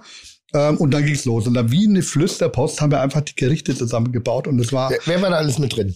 am Anfang, boah, wir waren am Anfang dabei. Das war, das kennst du nicht, das war der Schneider, den kennst du nicht. Mein ehemaliger Spüler, der hat dann die Ausbildung gemacht. Der, der Volker, der Kirberg Catering kennst du ja auch, ne? Volker Beuchert. Und, ähm, und dann war halt wirklich, der Ralf war bei mir, der Mario war bei mir. Also Ralf Zachal, Mario Kotarska, Baudrechsel? Nee, nee, also der konnte dann doch zu wenig. Nee, Spaß beiseite. Spaß beiseite. Das sag ich auch. Martin, Martin, Martin, kann ich, Mar- Martin kann ich damals noch nicht, den Ja. habe ich ja durch die Kochprofis damals Ja. kennengelernt. Aber die anderen beiden waren da. Ähm, und ein- einfach tolle Leute und einfach die Leute, die keiner wollte, wegen Aussehen, wegen Tätowierung, wegen Haare, Piercing, keine Ahnung, die halt keine Chance hatten, in die zwei, drei Sterneläden reinzukommen, obwohl sie wirklich super waren. Da war ich quasi der Pol und deswegen war mir so geil. Nicht, weil ich so geil war, ne? nur weil wir im Team so genial waren. Ja, kann ich ein Lied von War singen. super. Also kann ich, du brauchst immer einen Lautsprecher, aber äh, die Leistung ist äh, immer auf mehrere Schultern verteilt. Absolut. Die Inhalte sind immer. Ähm, was, was war der Ansatz? Das habe ich, weil ich habe, also ihr seid dann ja auffällig gewesen, alleine durch die Musik, durch, durch das, das ganze Outfit irgendwie so. Ihr wart ja so ein bisschen die Abtrünnigen. Und so die Gerichte, die waren halt sehr, Dozen. sehr provokant. Ja, teilweise fand ich sie auch zu provokant, weil, da, weil du eben gerade gesagt hast, äh, immer die Lebensmittel waren, standen immer im Vordergrund. Da würde ich stark widersprechen, weil eigentlich stand sehr oft der Entertainment-Faktor im Vordergrund. Nein, in erster Linie die Lebensmittel. Entertainment-Faktor kam automatisch, weil es war einfach für viele Leute ein Schlag ins Gesicht, was wir da gemacht haben. Und aber die Versöhnung kam direkt auf dem Teller. Weil ein Beispiel, ähm, zum Beispiel Salat von gebratenem Suppenfleisch mit gepiersten Ludemeer und dazu eine Bananenblutwurstpesto. Da haben sich viele Leute die Zähne dran ausgebissen und das war alles Müll, was die abgeliefert haben. Das so hinzukriegen, dass jede einzelne Komponente 100 Punkte ist von hinter 100 möglichen, das war unsere Performance. Das war der Hammer. Und und wir haben damit einen Stern, 18 Punkte, was der Teufel alles gemacht. Ne? Und was andere Lokale mit über Generationen viel Geld, Blut, Schweiß, Tränen erreicht haben, das haben wir mit Party, Punkrock und Frechheit gemacht. Und das war super. Und was ist davon hängen geblieben? Heute, Ja. ja, ich bin altersmilde geworden. Nein, ich meine so gr- grundsätzlich, ich finde das ja mal, äh, also was, was, was in der Provokation eures Auftretens und des Kochens ist hängen geblieben. Weil ich finde, ihr wart ja sehr präsent über eine Dekade, kann man, kann man ja wirklich sagen. Ne? Also da, das war ja wirklich so, so wie die Traube Tonbach, nur in anders. Äh, Ganz anders, ja. Ja, aber trotzdem, es war ja ein, ein, ein Elite-Kader die, die, sozusagen. Creme de la Creme, also alles, was Rang und Namen hat, wirklich äh, an, aber was ist kulinarisch hängen geblieben? kulinarisch ist hängen geblieben, die Genialität der Einfachheit, das ist hängen geblieben.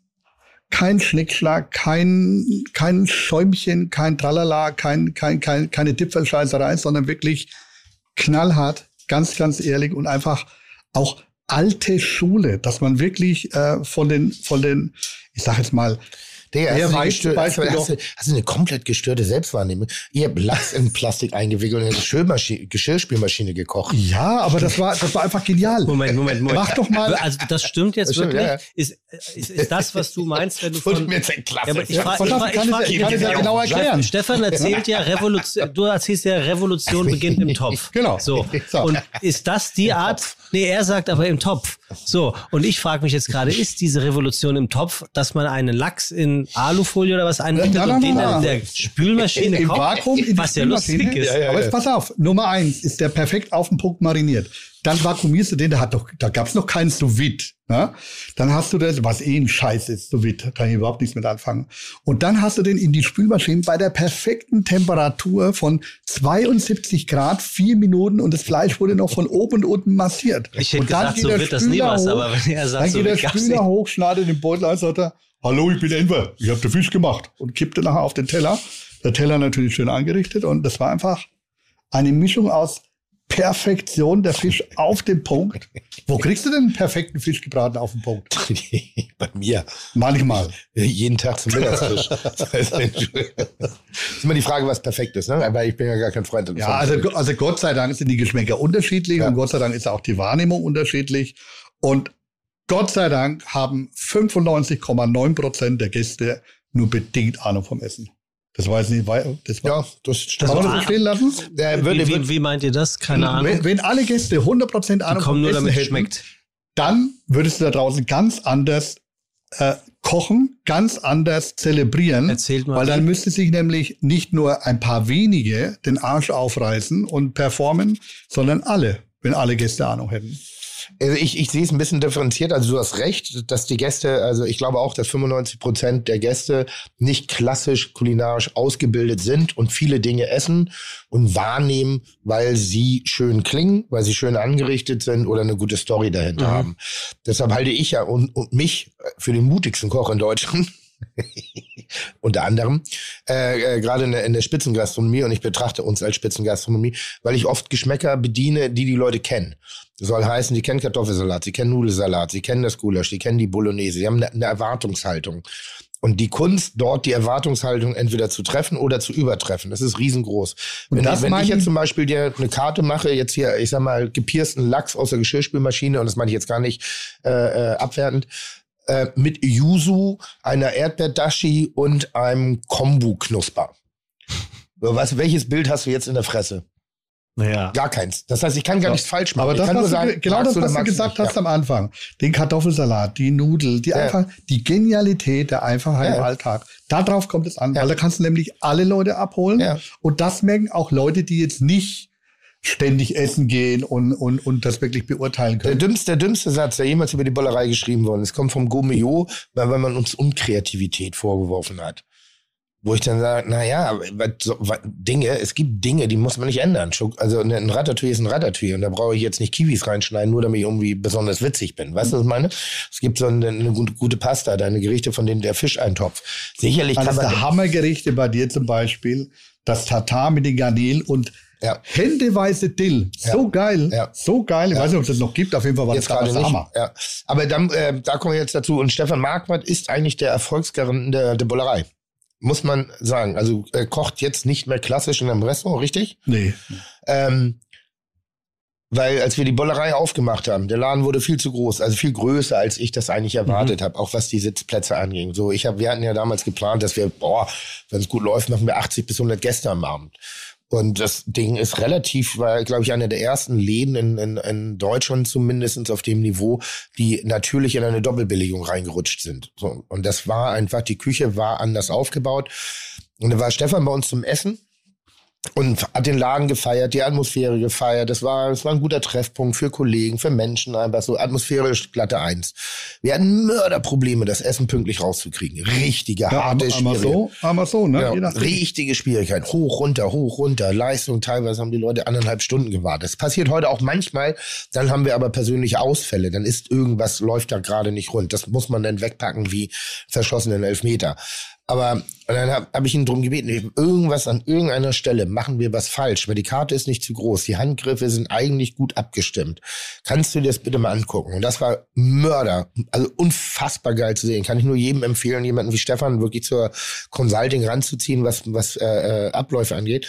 Und Stefan hat sich mit einem Gin Tonic oder Bier, ich weiß nicht mehr, in die Küche gestellt und hat sich den Abend angeguckt. Ich glaube, lange hast du gar nicht geguckt. Du hast eine halbe, dreiviertel Stunde geguckt und hat sich nur die Abläufe angeguckt, was ging. Und die Jungs haben Vollgas gegeben.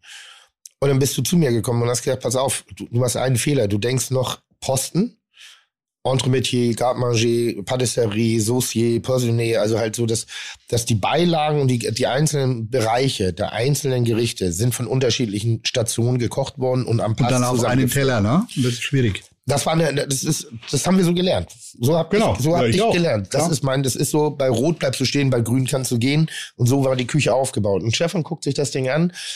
Mach mal, zeig mir mal die Karte und hat sich die Karte angeguckt und sagt, nimm mal die drei Gerichte von dem Posten, die drei Gerichte von dem Posten, die drei Gerichte von dem Posten. koch nicht mehr unterschiedliche Produkte auf einen Teller, sondern koch die Gerichte an den jeweiligen Posten konsequent durch. Ey, Digga, drei Gerichte, das ist, äh, das ist doch, ne? So. Und wirklich Magie. Ein Tag später haben wir das probiert Sofort Ruhe. und es hat sofort, also die gesamte Atmosphäre in der Küche, auf einmal wurde das wie so eine schön geölte Maschinerie, irgendwie die, die Köche haben getanzt, also jetzt nicht getanzt nach der Musik, sondern das ist ja manchmal Ballett, was wir machen in der Küche. Dieses fein aufeinander abgestimmte, sekundöse, diese vielen Produkte und Zutaten dann gemeinsam auf den Teller zu bekommen und das für am Schnitt 250 Gäste, das ist schon echt toll zu sehen. Es ist eine unfassbare Energie. Und das hat, äh, also jeder, der jetzt in die Küche reinguckt von der Bullerei, durch das Fenster, sieht ein bisschen die Arbeit von Stefan. Ist das das, was du in den drei Stuben damals anarcho-syndikalistisches Kollektiv genannt hast, dass jeder das, was er am besten kann, in den Topf wirft und dann wird ein perfektes Ganzes daraus gemacht? Äh, jein, also das, das, war, das war so der Vorläufer, da war ich noch genau da, was der Tim gesagt hat. Klassische Posteneinteilung. Aber was wir damals schon gemacht haben, war rollierendes System. Das heißt, jede Woche jeder auf einem anderen Posten. Da, da, da müsst ihr jetzt übrigens mitsch mitschreiben und es wird sehr schön nachher für, für die äh, Social Media. Stefan hat für jeden Scheiß einen Namen. Und Da komme ich auch gleich zu mal einer meiner hier, Lieblings- anarcho-syndikalistisches Ja, Kollektiv. das meine ich ja. Das ist ja auch der, schon mal. Der, der, der, der findet irgendwas, was, äh, was wir als Spazierengehen bezeichnen, da findet der irgendeine eine, eine Ausdrucksweise für irgendwas und macht daraus ein Konzept. Erzähle ich gleich, ich lasse jetzt raus, die Geschichte. Wir, ähm, äh, Ne? äh, Wa- wa- wa- du, ich habe ADS, ich kann mir das nicht merken. Ich will gerade was erzählen, Ja, deswegen ja. ich muss Mach, immer mach, dazwischen mach, hauen, weil sonst ist es weg. Aber bitte, bitte merk du es dir, ne? das- Sag, sag, sag mal Stichwort. Du hast auch ADS. Sag mal Stichwort. ne? äh, Internorga. Gut. Ja, so, jetzt du bitte, Stefan. Also, da waren wir, da waren wir noch genauso in den, in den, in den Anfängen, wie, wie Tim gesagt hat, klassische Posteneinteilung, nur rollierendes System, also jeder jede Woche auf einen anderen Posten. Manchmal sogar Ah, okay. während dem Service volle Pulle Mucke und Rundlauf. Jeder springt auf einen anderen Posten alle fünf Minuten und macht einfach da weiter, wo der andere aufgehört hat. Sodass jeder alles im Schlaf konnte. Und das war einfach genial. Du hast lauter Multitalente gehabt und das war einfach genial. Warum schüttelst So. du da den Kopf? Und dann Weil du dadurch keine Spezialisten hast. Und die Frau. Das hier, hier sitzen zwei Trainer. Multispezialist. Ja, hier sitzen zwei Trainer und es gibt, es gibt ja die Sichtweise und die, Ja. die so ein, bis zu einem gewissen Grad, finde ich gut, was er sagt. Ab einem gewissen Grad hat er einen leichten Hang zur Übertreibung. Das sieht man schon an der Gesichtsbehaarung. Also bist du eher Jogi Löw gewesen und er ist eher Nagelsmann. Ja, das sieht man an deinem Nivea-Aufstrich. jetzt, pass auf, Also kann, kann, Uh, jetzt, pass drop auf. the mic. jetzt pass auf, pass auf, jetzt, gehen, jetzt, jetzt gehen wir mal in, Ja. in, ins Lehmbach, das damals das größte Restaurant Deutschlands und deswegen konnte ich dir da weiterhelfen, weil uns ging es nämlich genauso. Uns haben es damals das Herz rausgerissen. Klassische Posteneinteilung, das größte, der größte Land. Und wir haben, glaube ich, knapp 600 Plätze äh, im Restaurant gehabt, dann 400 im Bistro. Ich weiß es nicht mehr Ja. genau. Auf jeden Fall War Platz für riesig, das Ding, ja. 2500 Leute in dem Laden. Ja? Und dann ging die Tür auf. Bei normaler Besetzung es kamen innerhalb von einer halben Stunde noch mal 300 Leute dazu. Ja. Drei Tische falsch gelaufen, brauchte ich nicht erzählen, das Schiff ging unter. Und da war natürlich Polen offen. Dann haben wir über Nacht alles umgestellt, genau auf dieses System. Ich habe zwölf verschiedene Posten in der Küche gehabt und jeder Posten hat zwei Gerichte komplett gemacht. Ja. Dann ist nie wieder was passiert. Also es war auch wirklich einer der kostbarsten Tipps und Tricks, äh, die ich jeden Fall am Kollegen bekommen habe. Wirklich. Alles andere sind Erfahrungswerte, aber das Ding war einfach so krass Beobachtung, analysiert, sofort eine Lösung angeboten, die Lösung angesetzt und wie es hat funktioniert. Und vor allem total uneitel, dass er einem vermeintlichen Konkurrenten geholfen hat, ne? das sind ja keine Konkurrenz. Deswegen sage ich ja gerade vermeintlich, aber oft ist es ja so, dass in den gleichen, in den gleichen äh, Branchen, wo die, wo die Meister aufeinandertreffen, eine Art von Stutenbissigkeit vorherrscht und sagt, nö, dem gönne ich nicht die Butter auf dem Brot. Aber er stellt sich, du lässt ihn in Das- seine Küche und er verbessert. Aber das finde ich bei Köchen noch. generell, wenn wir das, wenn wir die Eier haben, auch Fehler oder Schwächen einzugestehen im Kollegenkreis, dann wird das nie mit Häme begegnet, sondern dann wird, dann wird geholfen. Also ich habe das noch nie erlebt, dass irgendjemand Hilfe verweigert hat oder dass, keine Ahnung, du hast die Ware nicht bestellt oder sie ist nicht gekommen oder du läufst aus und kriegst ja einen kurzen Anruf irgendwie so und dann helfen dir Kollegen einfach mit Sachen Ja, aus. und wa- was, was, Wissen, ich, Mitarbeiter. was, Also ich auch haben, so, was ich auch so geil finde, es gibt eine sehr schöne Geschichte. Mach mal kurz eine Seitennotiz. Gerade was nur mit diese Welt der Köche angeht, Tafel aus. was ich auch so geil finde, es ist zusammengewachsen, unsere Branche. Ja. Ob das Hotellerie ist, äh, Bistro, Catering, äh, Sternegastronomie, wir sitzen alle in einem Boot und das ist geil. Also man akzeptiert sich durch und durch jeder das, was der andere auch macht und das finde ich eigentlich ziemlich cool. Ja, absolut. Ja. So, und jetzt komme ich zu der, zu der lustigen Geschichte, also das Stefan Marquardt. Sind wir jetzt erst bei der Internorga oder Erst sind wir jetzt beim Internorga. Tafelhaus? Welchen möchtest du zuerst hören? Ich würde gerne in der Chronologie bleiben und erstmal äh, die Internorga hören. Ähm, Stefan Marquardt ist ja dann irgendwann aus dem aktiven Kochleben ausgeschieden und ist in die Lösungsfindung gegangen und hat sich mit Problematiken beschäftigt, die wir alle in der Gastronomie so haben. Unter anderem im Serviceabläufe. Unter anderem aber auch Kochtechniken. Und Stefan berät eine Küchenfirma, die ist wirklich fein, schön oldschool. Vater ist ein bisschen drollig, Töchterchen ist ein bisschen drollig irgendwie so, aber die haben wirklich Top-Geräte. Ich mache nur keine Werbung, weil unsere Küche nicht davon ist oder war. Doch kann man kann sagen, Familie Brunner. Also ich muss sagen, die besten Geräte, auf denen Ja. ich je gearbeitet Also habe. mu- kann, kann man einfach sagen, ich mache jetzt keine Werbung, äh, aber Stefan darf das ruhig. Und äh, Stefan steht immer mit seiner ganzen, und das ist mein erster Anlaufpunkt, wenn ich auf die Messe gehe, ich mache das ungern inzwischen, wegen der Fresse halt, die ich habe. Ähm, und gehe da erstmal hin und gehe hinter den Herd, weil dann bin ich ganz kurz mal aus diesem Duktus rausgenommen. Also ich treffe Freunde auf der Internorga. Und dann werden immer neue Techniken, neue Grill, Grillplatten, neue Induktionstechnik oder sonstiges werden dann vorgestellt und kann man sich das angucken. Und Stefan berät diese Firma eben sehr, sehr deutlich. Und dann wollte er uns irgendwann mal erzählen, dass er eine Mördererfindung gemacht hat.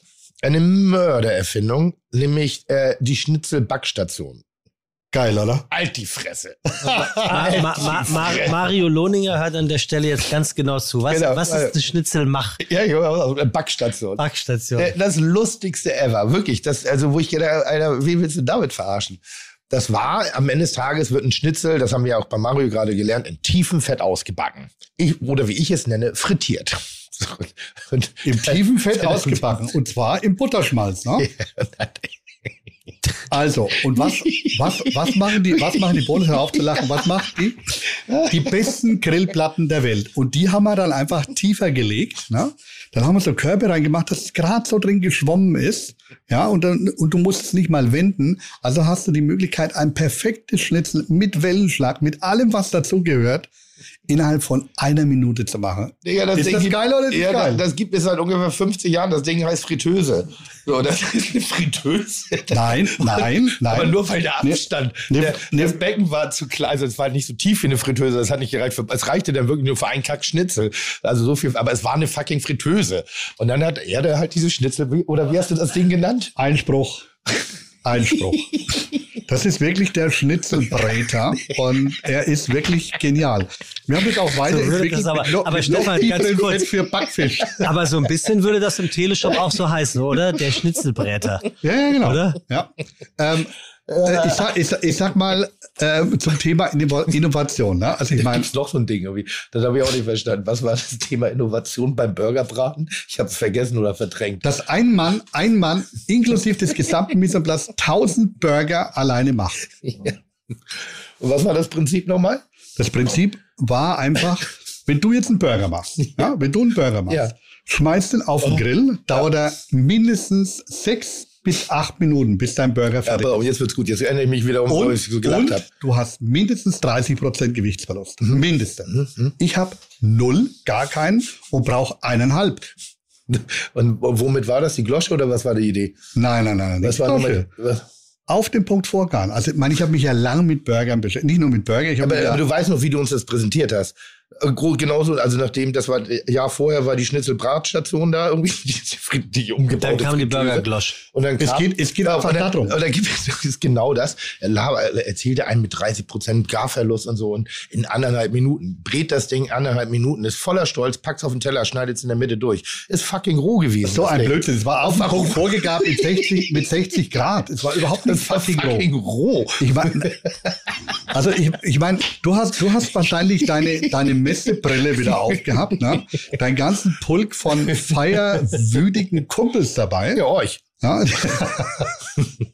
Und auf jeden Fall, lange Rede, kurzer Sinn, es geht einfach darum, heutzutage, egal was du für eine Gastronomie machst, und das wirst du mir bestätigen, egal was du machst, egal wie groß, wie klein die Bude ist, das spielt überhaupt keine Rolle, es geht nur noch mit System, um Perfektion zu haben, um gleichmäßige Sachen rauszubringen, um auch mal ungelernte Kräfte hinzustellen. Es wird ja immer schwieriger.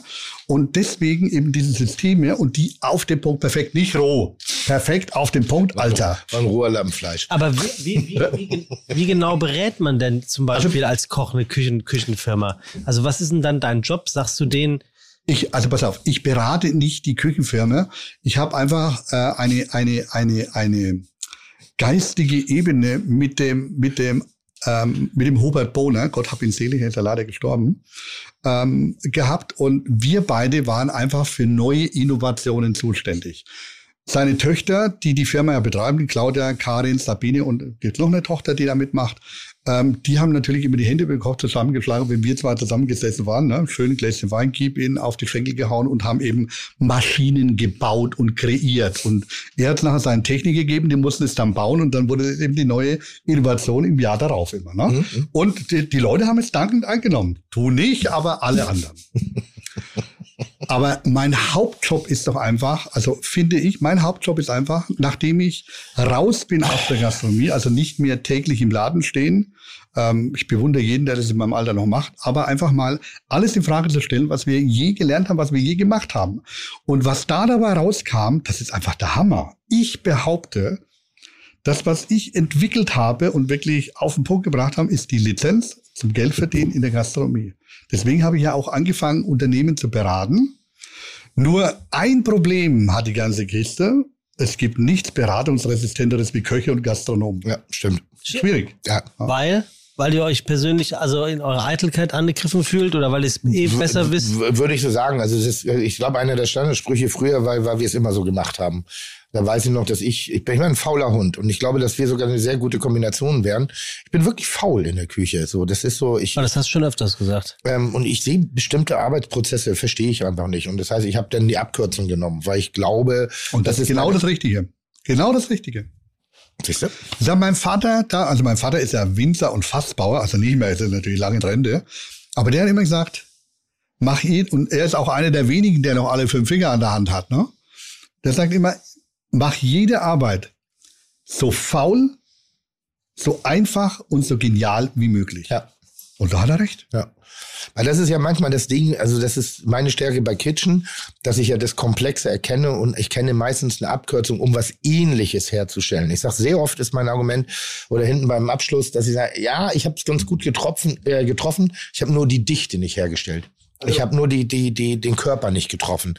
Weil das ist oft eine Sache, die entweder musst du den Weg genau kennen oder Faktor Zeit oder Umständlichkeit. Und das sind beides Faktoren, die mir oft nicht gegeben Aber sind. kommen wir denn da nicht eh wieder an den Punkt, dass man gar nicht ähm, weiß, ob der oder diejenige, die das Essen dann bekommt, sich überhaupt auskennt damit und das eh nicht merkt, oder? Solange es, na, und, und, und wir wollen ja die Gäste nicht verarschen, sondern wir wollen die Gäste Nee, nee. begeistern. Und Ja, oder dass es ihm schmeckt.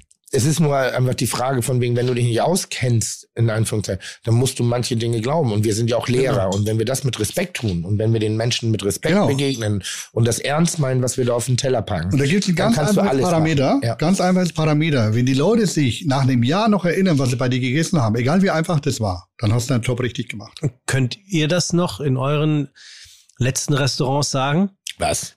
Was hast du in, in, in wo du zuletzt essen warst, gegessen, Tim? Und dann kommst du, Stefan. Ja, weiß ich. Ja, was? Äh, ein Wolfsbarsch mit Kartoffelpüree. Also in Deutschland. Ja. Und Stefan, du? Du, ich habe das Vergnügen gehabt. Ich war in letzter Zeit echt toll essen. Ich war bei Heberlin zum Beispiel an meinem Geburtstag.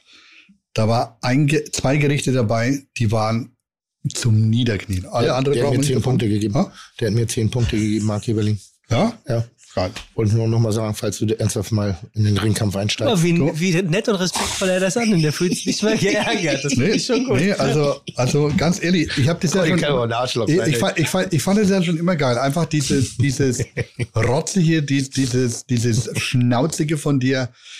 Äh, äh, was weiß ich, wo du damals zum Beispiel beim Kerner war das oder war das schon Lanz, ich weiß nicht. Kerner. Wo du, wo du die, die TK-Erbsen ausgepackt hast. Ein Fauxpas für alle. Das war genau das Richtige. Es war einfach geil. Kartoffelpüree bis heute, Legende. Ja. Ich habe ja mal, da, da habe ich mir meinen Ruf für alle Zeiten versaut, also bei den Experten. Ne? Packel.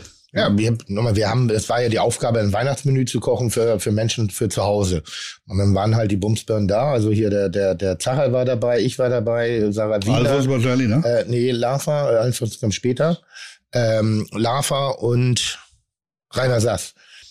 Und dann, und dann waren das die so diese, diese, diese fünf Köche da und die haben, jedes Gericht hat ungefähr 20 Töpfe verschlungen und einen Abwasch kreiert. Und, und, und ich habe gedacht, naja, Weihnachten, stress dich doch nicht. Ich habe sogar fast, ich glaube, eine ähnliche Idee aufgegriffen wie der Lachs in der Geschirrspülmaschine, ähm, um eine Gelingensicherheit äh, herzustellen. Lachs in Olivenöl pochiert, dann gab es irgendeine, also eben dieses, diese niedere Temperaturen nutzen, damit der Fisch nicht durchtrocknet, egal was dir passiert, egal wie lange du den drin lässt Im Ofen. Im Ofen. Und weil ich die anderen Töpfe gesehen habe, habe ich gesagt, komm, dann machst du halt mal Kartoffelpüree-Pulver aus der Tüte dazu und schmeckst es ein bisschen feiner ab. Machst ein bisschen braune Butter rein, machst ein bisschen das rein, wo ich sage, für zu Hause an Weihnachten, wo der Stress groß ist, wo das Timing wichtig ist. Und die wo, eben angesprochene Faulheit auch eigentlich, ne? ja, also ich, ich habe mich dann halt hinreißen lassen zu sagen, kein Mensch schmeckt den Unterschied. Das ist der einzige Fehler, den ich gemacht habe.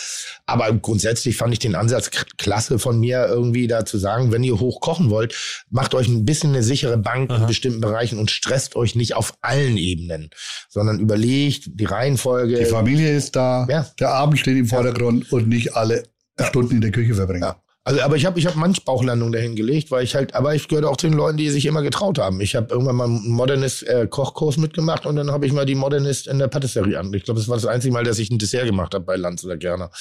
Und hab Also, das hat es ja immer der Rainer gemacht. Genau. ja, oder Lava. ähm, und dann fing ich an, halt da äh, mit Stickstoff und ähnlichem und irgendwelchen Alginaten rumzuexperimentieren. Das Ding ist so in die Hose gegangen. Also das war wirklich, ich glaube, es war eigentlich der Vorgänger von Massimo Bottura, Ups, I dropped the also so scheiße sah es aus. Oh, ja. Ehrlich. Aber trotz, trotz alledem muss, muss man ja sagen, also Stefan scheint ja schon ein paar Jahre länger als du zu kochen. Ja. Aber trotz alledem habe ich so den Eindruck, ist er auch eine derjenigen, von denen du dir auch immer was erzählen und sagen lassen würdest, weil du weißt, da spricht nicht nur Erfahrung, sondern auch Expertise. Also ich sehe es ein bisschen anders als Stefan. Ich finde, dass Stefan totaler Extremist ist in allen Bereichen und dass nicht alles Gold ist, was glänzt, aber was er hat, ist Eier, Rückgrat und Mut, Innovation und, und stellt halt Dinge in Frage. Aber auch nicht jeder Ansatz ist da immer so, wo du sagst, oh, da bin ich jetzt noch mit und Spur. Also auch mich hat er an einigen Stellen mal verlassen. Ich gab eine, eine, eine Sequenz von dir, da hast du zu diesem Punkrock äh, äh, äh, Gedöns, in Lenbach war es damals, äh, ich glaube Gänse filetiert, auseinandergekloppt in der Luft. Und da, da dachte ich nur so, auch das Bild finde ich jetzt nicht so schön. Äh, Du, Also, du weißt ja, wo die Flügelhole ausgelöst hat. Ja, weiß nicht, du, du hielst halt den Fisch am Hals und hast sozusagen in der Luft den Fisch abgetrennt. Und das Bild fand ich nicht schön. Das war einfach so. Aber Stefan und ich sind so, dass wir eben halt eben auch wirklich diskutieren können.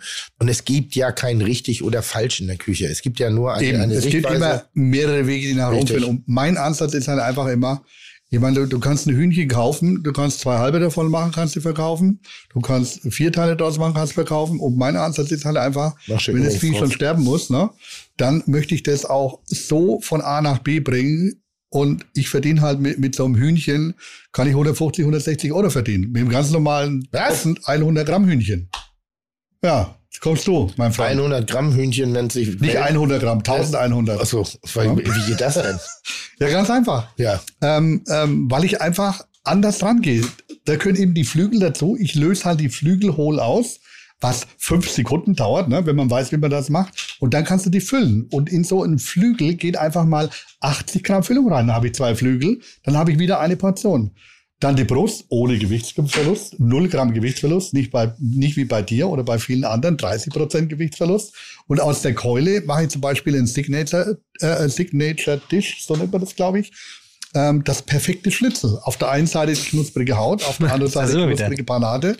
Und aus der Karkasse mache ich halt einfach nochmal zwölf Essenzen oder Suppen oder irgendwas. Nicht Essenzen, aber Suppen. Ja, und dann rechne ich es einfach mal aus.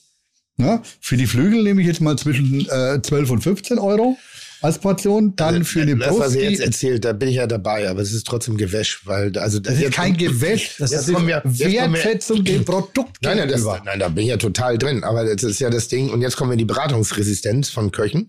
Also rein theoretisch sagt er mir ja gerade, dass ich dumm bin. So, und jetzt kommen wir in den Bereich rein, wo ich sage, ich mache das seit 25 Jahren. Ich mache ja nicht seit 25 Jahren alles falsch. Und dann kommt er aber hier mit seinen 150 Euro verdiene ich am Hühnchen. Dann war ich der Einzige, der so viel Geld und mit so, so wenig Wareneinsatz äh, verdient, den ich kenne, ist Steffen Hensler. Also das ist, weil, weil jetzt keine 40 Gramm Es hat, ja, es, hat ja, es hat ja auch einen Hintergrund. Weißt du, die meisten Kollegen und bes- besonders ab einer gewissen Größe und speziell in Catering, da kaufst du natürlich Teile von allem möglichen oder portionierte Ware. Nummer eins, weiß nicht, wo das Zeug herkommt. Dann schaut es meistens aus wie Hund, wenn du das entweder auftaust oder aus dem Beutel nimmst, je nachdem, wie das eben herkommt. Aber mit dieser Methode, wenn du einfach deine, deinen Produktionsablauf, wenn du das mit einbaust, das ist überhaupt kein Problem, dann kannst du wirklich deine Leute auch schulen. Alle neuen Leute ist natürlich, löse mal ein Hühnchen in Perfektion aus. Wer kann das heutzutage? Das können noch 20 Prozent vielleicht, wenn überhaupt. Ja, du, man muss es aktivieren, ja. Also Luki Maurer hat ja auch erzählt, dass er alles verwertet, äh, was am Tier dran ist. Ist eine der Hans langweiligsten, Gesch- ist eine der langweiligsten Geschichten, die ich kenne. Wieso? Nose to tail. Ja, ja weil es also in meinen Augen immer eine Selbstverständlichkeit ist. Also das ist eine Selbstverständlichkeit und du kriegst, kommst an Grenzen und du musst manchmal Entscheidungen treffen. Ähm, also komplett Nose to Tail. Du wirst Teile aus der Speisekarte Nose to Tail machen. Wenn du es nicht machst, wirst du Restriktionen in deinem Restaurant haben und die sind gerade unter dem Marktdruck heutzutage nicht per se auszuschließen. Soll heißen, Unter dem ähm, was? ich habe ich hab eine Grillkarte. Ja. So, im, im Grill, kurz, Kurzgrillfleisch, ohne das jetzt vor zu zu garen oder ähnlichem, ähm, sind zwei Main Cuts, die wir haben. Das ist das Rinderfilet, das ist, äh, äh, was die, was die Leute gerne essen, was ich persönlich relativ langweilig finde, weil es eben zwar Fleisch, aber kein richtiger Genuss ist. Von Ja, der, du kannst nichts falsch machen, glaube ich, ne? Mein Favorite ist halt das Entrecot. Ähm, Du kannst mit allem was falsch machen. Nee, Als- aber als, als, als, als als, Gast. Gast, der es Ja, ja. bestellt. Mein Favorite ist nach wie vor immer das Entrecot, weil es ist Fleisch-Fett-Mischung im tollen Verhältnis, bisschen Sehne, auf der man rumbeißen kann, aber es ist insgesamt für mich ganz geil. Jetzt hat dieses äh, äh, Rindviech, muss man an der Stelle mal sagen, äh, gar nicht so viel davon. So, hat ja nur, keine Ahnung, drei, vier Kilo Rinderfilet pro Seite irgendwie, wenn du die großen Dinger hast. Ansonsten bist du bei zwei, dreier mit Kopf und Spitze. Dann hast du, was hast du, was hast du wirkliches Entrecot? Was sind das, vier bis sechs Kilo? Ein bisschen Ja. mehr, ne? Vier bis sechs, also richtiges Ribeye. Also kommt immer auf die Größe. Ja, Wenn du klar. Ferse hast, natürlich weniger, wie beim Jungpullen. Aber Und dann, alle Edelteile hast, sind und dann, natürlich und dann hast du und dann hast du noch mal 200 Kilo anderes Fleisch. So und wenn die, wenn du jetzt diese 200 Kilo verkaufen willst und ich arbeite mit, das habe ich schon mal erklärt, ich arbeite mit dem Deckungsbeitrag in der Bullerei. Das bedeutet, ich habe eine Raumgrenze, ich kann nur eine bestimmte Menge an Gästen äh, servieren und entweder mache ich eben den Preis niedrig und das mache ich. Also der ist verhältnismäßig niedrig für das, was wir anbieten. Ähm, dafür halt eine, eine große Bandbreite. Oder aber ich ziehe den Preis hoch und kann dann ihm auch dieses Nose to Tail machen. Also komplett. Aber so viel Gulasch kann ich gar nicht mehr kochen und so viel Hackbällchen und so viel. Die Leute sind auch nicht bereit für einen Hackbraten dasselbe Geld auszugeben wie für ein Rinderfilet. Obwohl es vielleicht sogar viel teurer ist, weil ich ja sehr viel mehr Arbeit da hineinstecken muss. Das, was Stefan gerade erzählt hat. Auslösen, füllen etc. Am Ende des Tages ist es für die Leute ein Hühnchenflügel. Und wenn wir dann nicht tricksen und clever und smart sind, ich sag mal so ein Produkt wie eine kreative Zutat reinpacken oder eine Wir Edelzutat, machen den die Trüffel. Garnele rein, ne? Danke, das meine ich. Das wäre jetzt Ja. fast meine Vermutung gewesen, Ja. dass man dann sagt, komm, dann packen wir eine Garnele rein, dann ist das kreativ und schon ist das, hat es eine größere Wertigkeit. Aber auch da gibt es halt Grenzen. Und ich finde einfach, es ist, es sollte die, die, die Grundvoraussetzung eines Koches sein, an einer jeden Gastronomie Tiere komplett zu verarbeiten. Ähm, es wird immer Schwierigkeiten geben, das 100% zu machen. Und die meisten Konzepte, die ich kenne, die Nose Hotel anbieten, machen teilweise Nose Hotel, aber nicht auf der ganzen Karte. Ist auch schwierig. Ich meine, es ist so ein Tier hat ja auch Innereien. Wer ist denn es heute noch? Mhm. Die wenigsten Leute, ne? Das, das stimmt nicht übrigens. Da Innereien ist ein faszinierendes Thema bei uns auf der Speisekarte. Ich bin. Ich Innereien. Nennt mir mal drei Innereien, die du auf die Karte packen würdest, Tim. Beuschel, Bitte? Beuschel, Ist? Lunge. Aha. Lünger, ja. Äh, äh, Leber ist ein gängiges Ja. Ding, das geht immer. Und ich bin eigentlich, Gebraten oder ja, ich bin ein großer Fan von Nieren. von Nieren? Ich mag Nieren gerne. Stefan? Ja, also ich gehe da schon ein bisschen mehr Herz ist Angemachte. geil. Also, Also ist keine klassische Innerei, aber Herz ist Mörder. Ja, rosa gebratenes Herz zum Beispiel, irre, sensationell. Dann Kutteln in allen Varianten. Also, liebe Kutteln. Kuddel, Kuddel, gebackenes Hirn, ja, saure. Milz. Und dann, was ich halt auch liebe, sind gebackene Därme zum Beispiel. A- Aber kann man, Danach stellt jemand gerne mal eine Rosette. ja okay, aber, aber kann man ja auch jeden verstehen, der das auf der Karte liest, dass ihm oder ihr eventuell so ein bisschen bei einem gebackenen Hirn der, der Geschmack vergeht. Ich sag mal so, die meisten davon, die es nicht essen, essen gerne Currywurst. Und das ist auch ein Produkt, wo mal was anderes drin war als die Wurst. Weißt du mal? Oder es war Wurst drin, aber andere Wurst halt. In Anführungszeichen. Also ich glaube, das ist immer eine Frage der, der, der, der eigenen Vorstellungskraft. So, das meiste, wir haben, wir haben manchmal, wir hatten mal ein Gericht bei uns auf der Karte Lammzunge. Und wir haben es Rostbeef genannt. Geil. Beim Servieren. Haben wir immer gesagt Rostbeef. Und bei das ist erlaubt? Hm? Das ist Beim erlaubt? Servieren. Überraschungs Wenn dir einer und blöd danach, will, und danach sind wir hingegangen, hat's geschmeckt, ja, es war Zunge. So. Und das war so ein bisschen, weil das ist, das ist manchmal wirklich Das war- krass. aber das es ist ein war- Spiel, ne? Es das ist war zum Beispiel immer eine Sache, wenn wir Leute in Meersburg an wirklich ähm, Sachen gewöhnen wollten, die halt öfter zum Essen kamen, dann gab's immer ein armes Göll, irgendwas Schräges halt und der Keller hat nichts gesagt, gleich wieder abgehauen. Hm. Und klar, Teller war lecker, ich sag, ah, war ja lecker, was war denn das? Und es war halt nachher, keine Ahnung, irgendwas Fieses. Ne? Finde ich übrigens generell ähm, eine viel schönere Idee. Ich, ich verstehe immer nicht, warum derzeitig den Leuten vorgesagt wird, was sie essen. Warum können sie nicht erstmal essen und nachher wird's erzählt? Wäre weil, genial. weil du Dann hast will ja, ich euch mal sehen, wenn ihr eine Klage kriegt bei Allergikern, die irgendwas. na gut, das, Das geht ist eher ein Riesenthema, ne? Ah, Also- Es kann doch sein, dass ich, ich ja, dann versuch, sollen die das ich versuche vorher doch nur sagen. hier, Wenn du eine doch Allergie nur, hast, dann melde das doch bitte an. Dann Ja, werden okay. wir doch darauf Rücksicht nehmen. ja, Was okay. ist denn das für ein und, und, blöder wa- Spruch? okay, aber warum macht ihr es dann nicht einfach? Also beim Reservieren zu sagen, ich habe eine Unverträglichkeit oder ich mag das nicht, ich mag das nicht, ich mag das nicht, das wird für die Küche wirklich wesentlich einfacher machen. Wie wenn alle fünf Minuten einer, einer kommt, ach, das mag ich nicht, das kann ich nicht und da habe ich eine Unverträglichkeit, ich darf das nicht, das nicht. Weil wir sind ja keine Ärzte, Entschuldigung, und, und keine Arzthelfer. Ja, also wer, wer vollgepackt ist mit Allergien und vorher nicht anruft, der soll daheim bleiben. Punkt. So weit würde ich nicht gehen, weil manchmal es gibt auch einen spontanen Versuch, aber grunds- grundsätzlich hilft es uns, einen besseren Job abzuliefern, wenn wir Informationen haben. Weil Kochen lässt sich nicht in zwei Minuten immer zusammenkloppen. Und ähm, aber und die, zu deiner wirklich unfassbar dämlichen Frage, warum macht ihr es nicht einfach? Weil wir uns gerade drüber unterhalten. Während wir uns jetzt unterhalten haben, ist doch die Idee gerade sozusagen erst entstanden, dass man das vielleicht wirklich mal machen sollte. Dass man wirklich so, ich persönlich mag das nicht, wenn man mir vorher erzählt, 20 Minuten erzählt, was ich auf dem Teller habe, sondern ich möchte einfach erstmal essen. Und wenn ich eine Frage habe, stelle ich eine Frage. Ich glaube, dass ich sogar wacher schmecke und nicht einen vorgefertigten Geschmack aufnehme. Das ist halt dann aber ein bisschen was da ist, ein sehr mutiger Schritt, wenn du ihm nicht erklärst, was es ist, weil ich dich nicht beeinflussen kann. Okay, was aber. Essen hat was mit Einfluss, also ich, jedes Essen auf der Welt, was du zu dir nimmst, was du schmeckst, ist, ich, in meinen Augen, jetzt Prozente kann ich kaum sagen, zu 70 Prozent, das ist sehr viel, aber ich gehe mal hoch ran, schon fertig geschmeckt, bevor du es im Mund hast. weil du es kennst.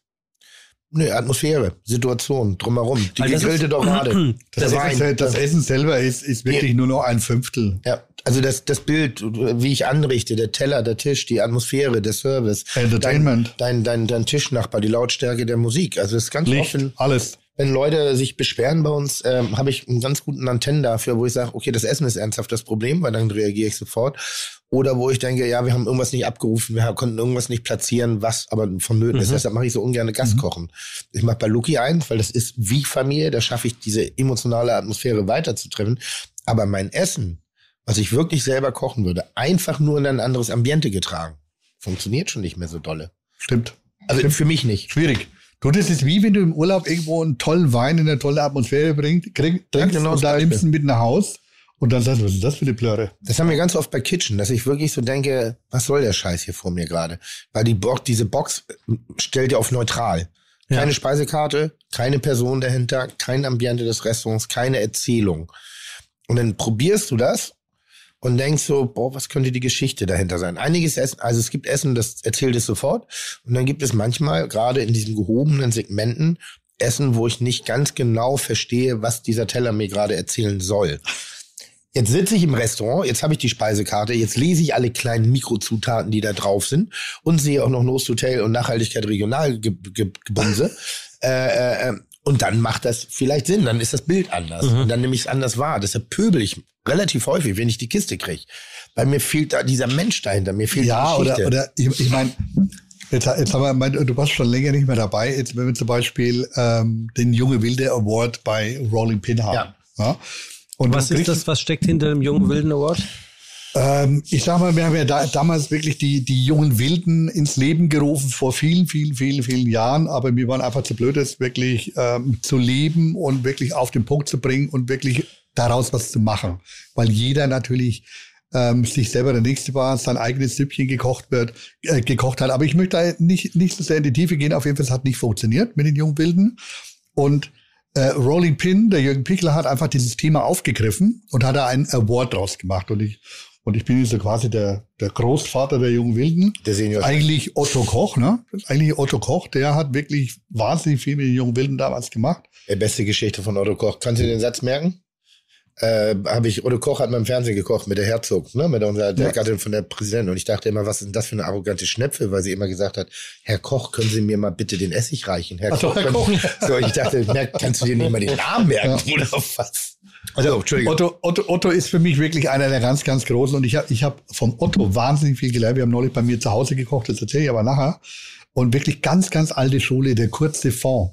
Das wissen 99,999 Prozent aller Köche überhaupt nicht, was das bedeutet. Können wir gleich nochmal drauf kommen, was einfach dieses Thema Wertschätzung bedeutet. Auf jeden Fall ähm, So, hat Jürgen Pichler diesen Award aufgegriffen und da kann man sich eben bewerben, kann, es gibt einen Warenkorb Ja. und natürlich mit, mit Sponsoren dahinter, Logo, irgendwo muss es herkommen.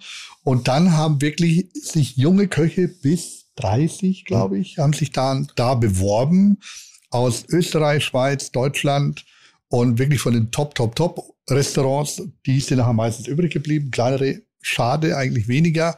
Und dann gab es eben den Wettbewerb mit, mit, mit Viertelfinale, Halbfinale, Finale und so weiter. Und dann gab es halt den jungen Wilden. Und den gibt es jetzt seit 15 Jahren, 16 Ist Jahren. das schon so lange? Genau. Ja, Ja, ja. okay. Schon lange und das ist einfach eine tolle Geschichte. Und was ich eigentlich sagen wollte, das hat natürlich verschiedene Zyklen, wie man eben da draußen in Restaurants gekocht hat. Von Tipfelscheißerei und, und ähm, ähm, Schäumchen, Gelchen und tralala. Manchmal hast du nur ein bisschen Brei und ein bisschen Schaum im Mund, aber was du gegessen hast, weißt du nicht.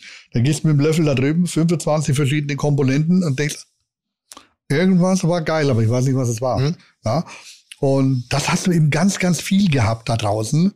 Und das ist jetzt auch eine Küche, wo ich jetzt nichts mit anfangen kann. Gar nichts. Ich habe lieber nur drei bis fünf Zutaten und alle wirklich sprechen für sich selber. Das finde ich halt geil.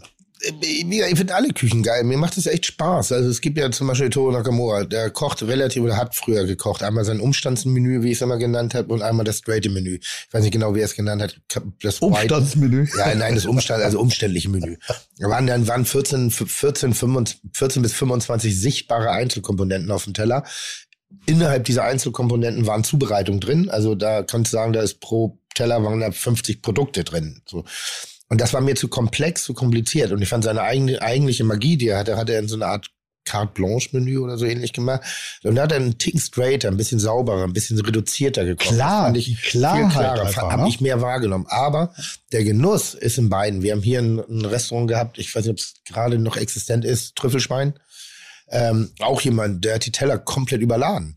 Aber es war trotzdem immer geil. Es war trotzdem gut. Und ich würde da keinen Wettbewerb machen. Ich habe auch eine Affinität zu den einfachen Dingen, weil das könnte was mit meinem kulinarischen Intellekt zu tun haben. Das ab einer gewissen Ebene kann ich es nicht mehr wahrnehmen, kann ich es nicht mehr schmecken.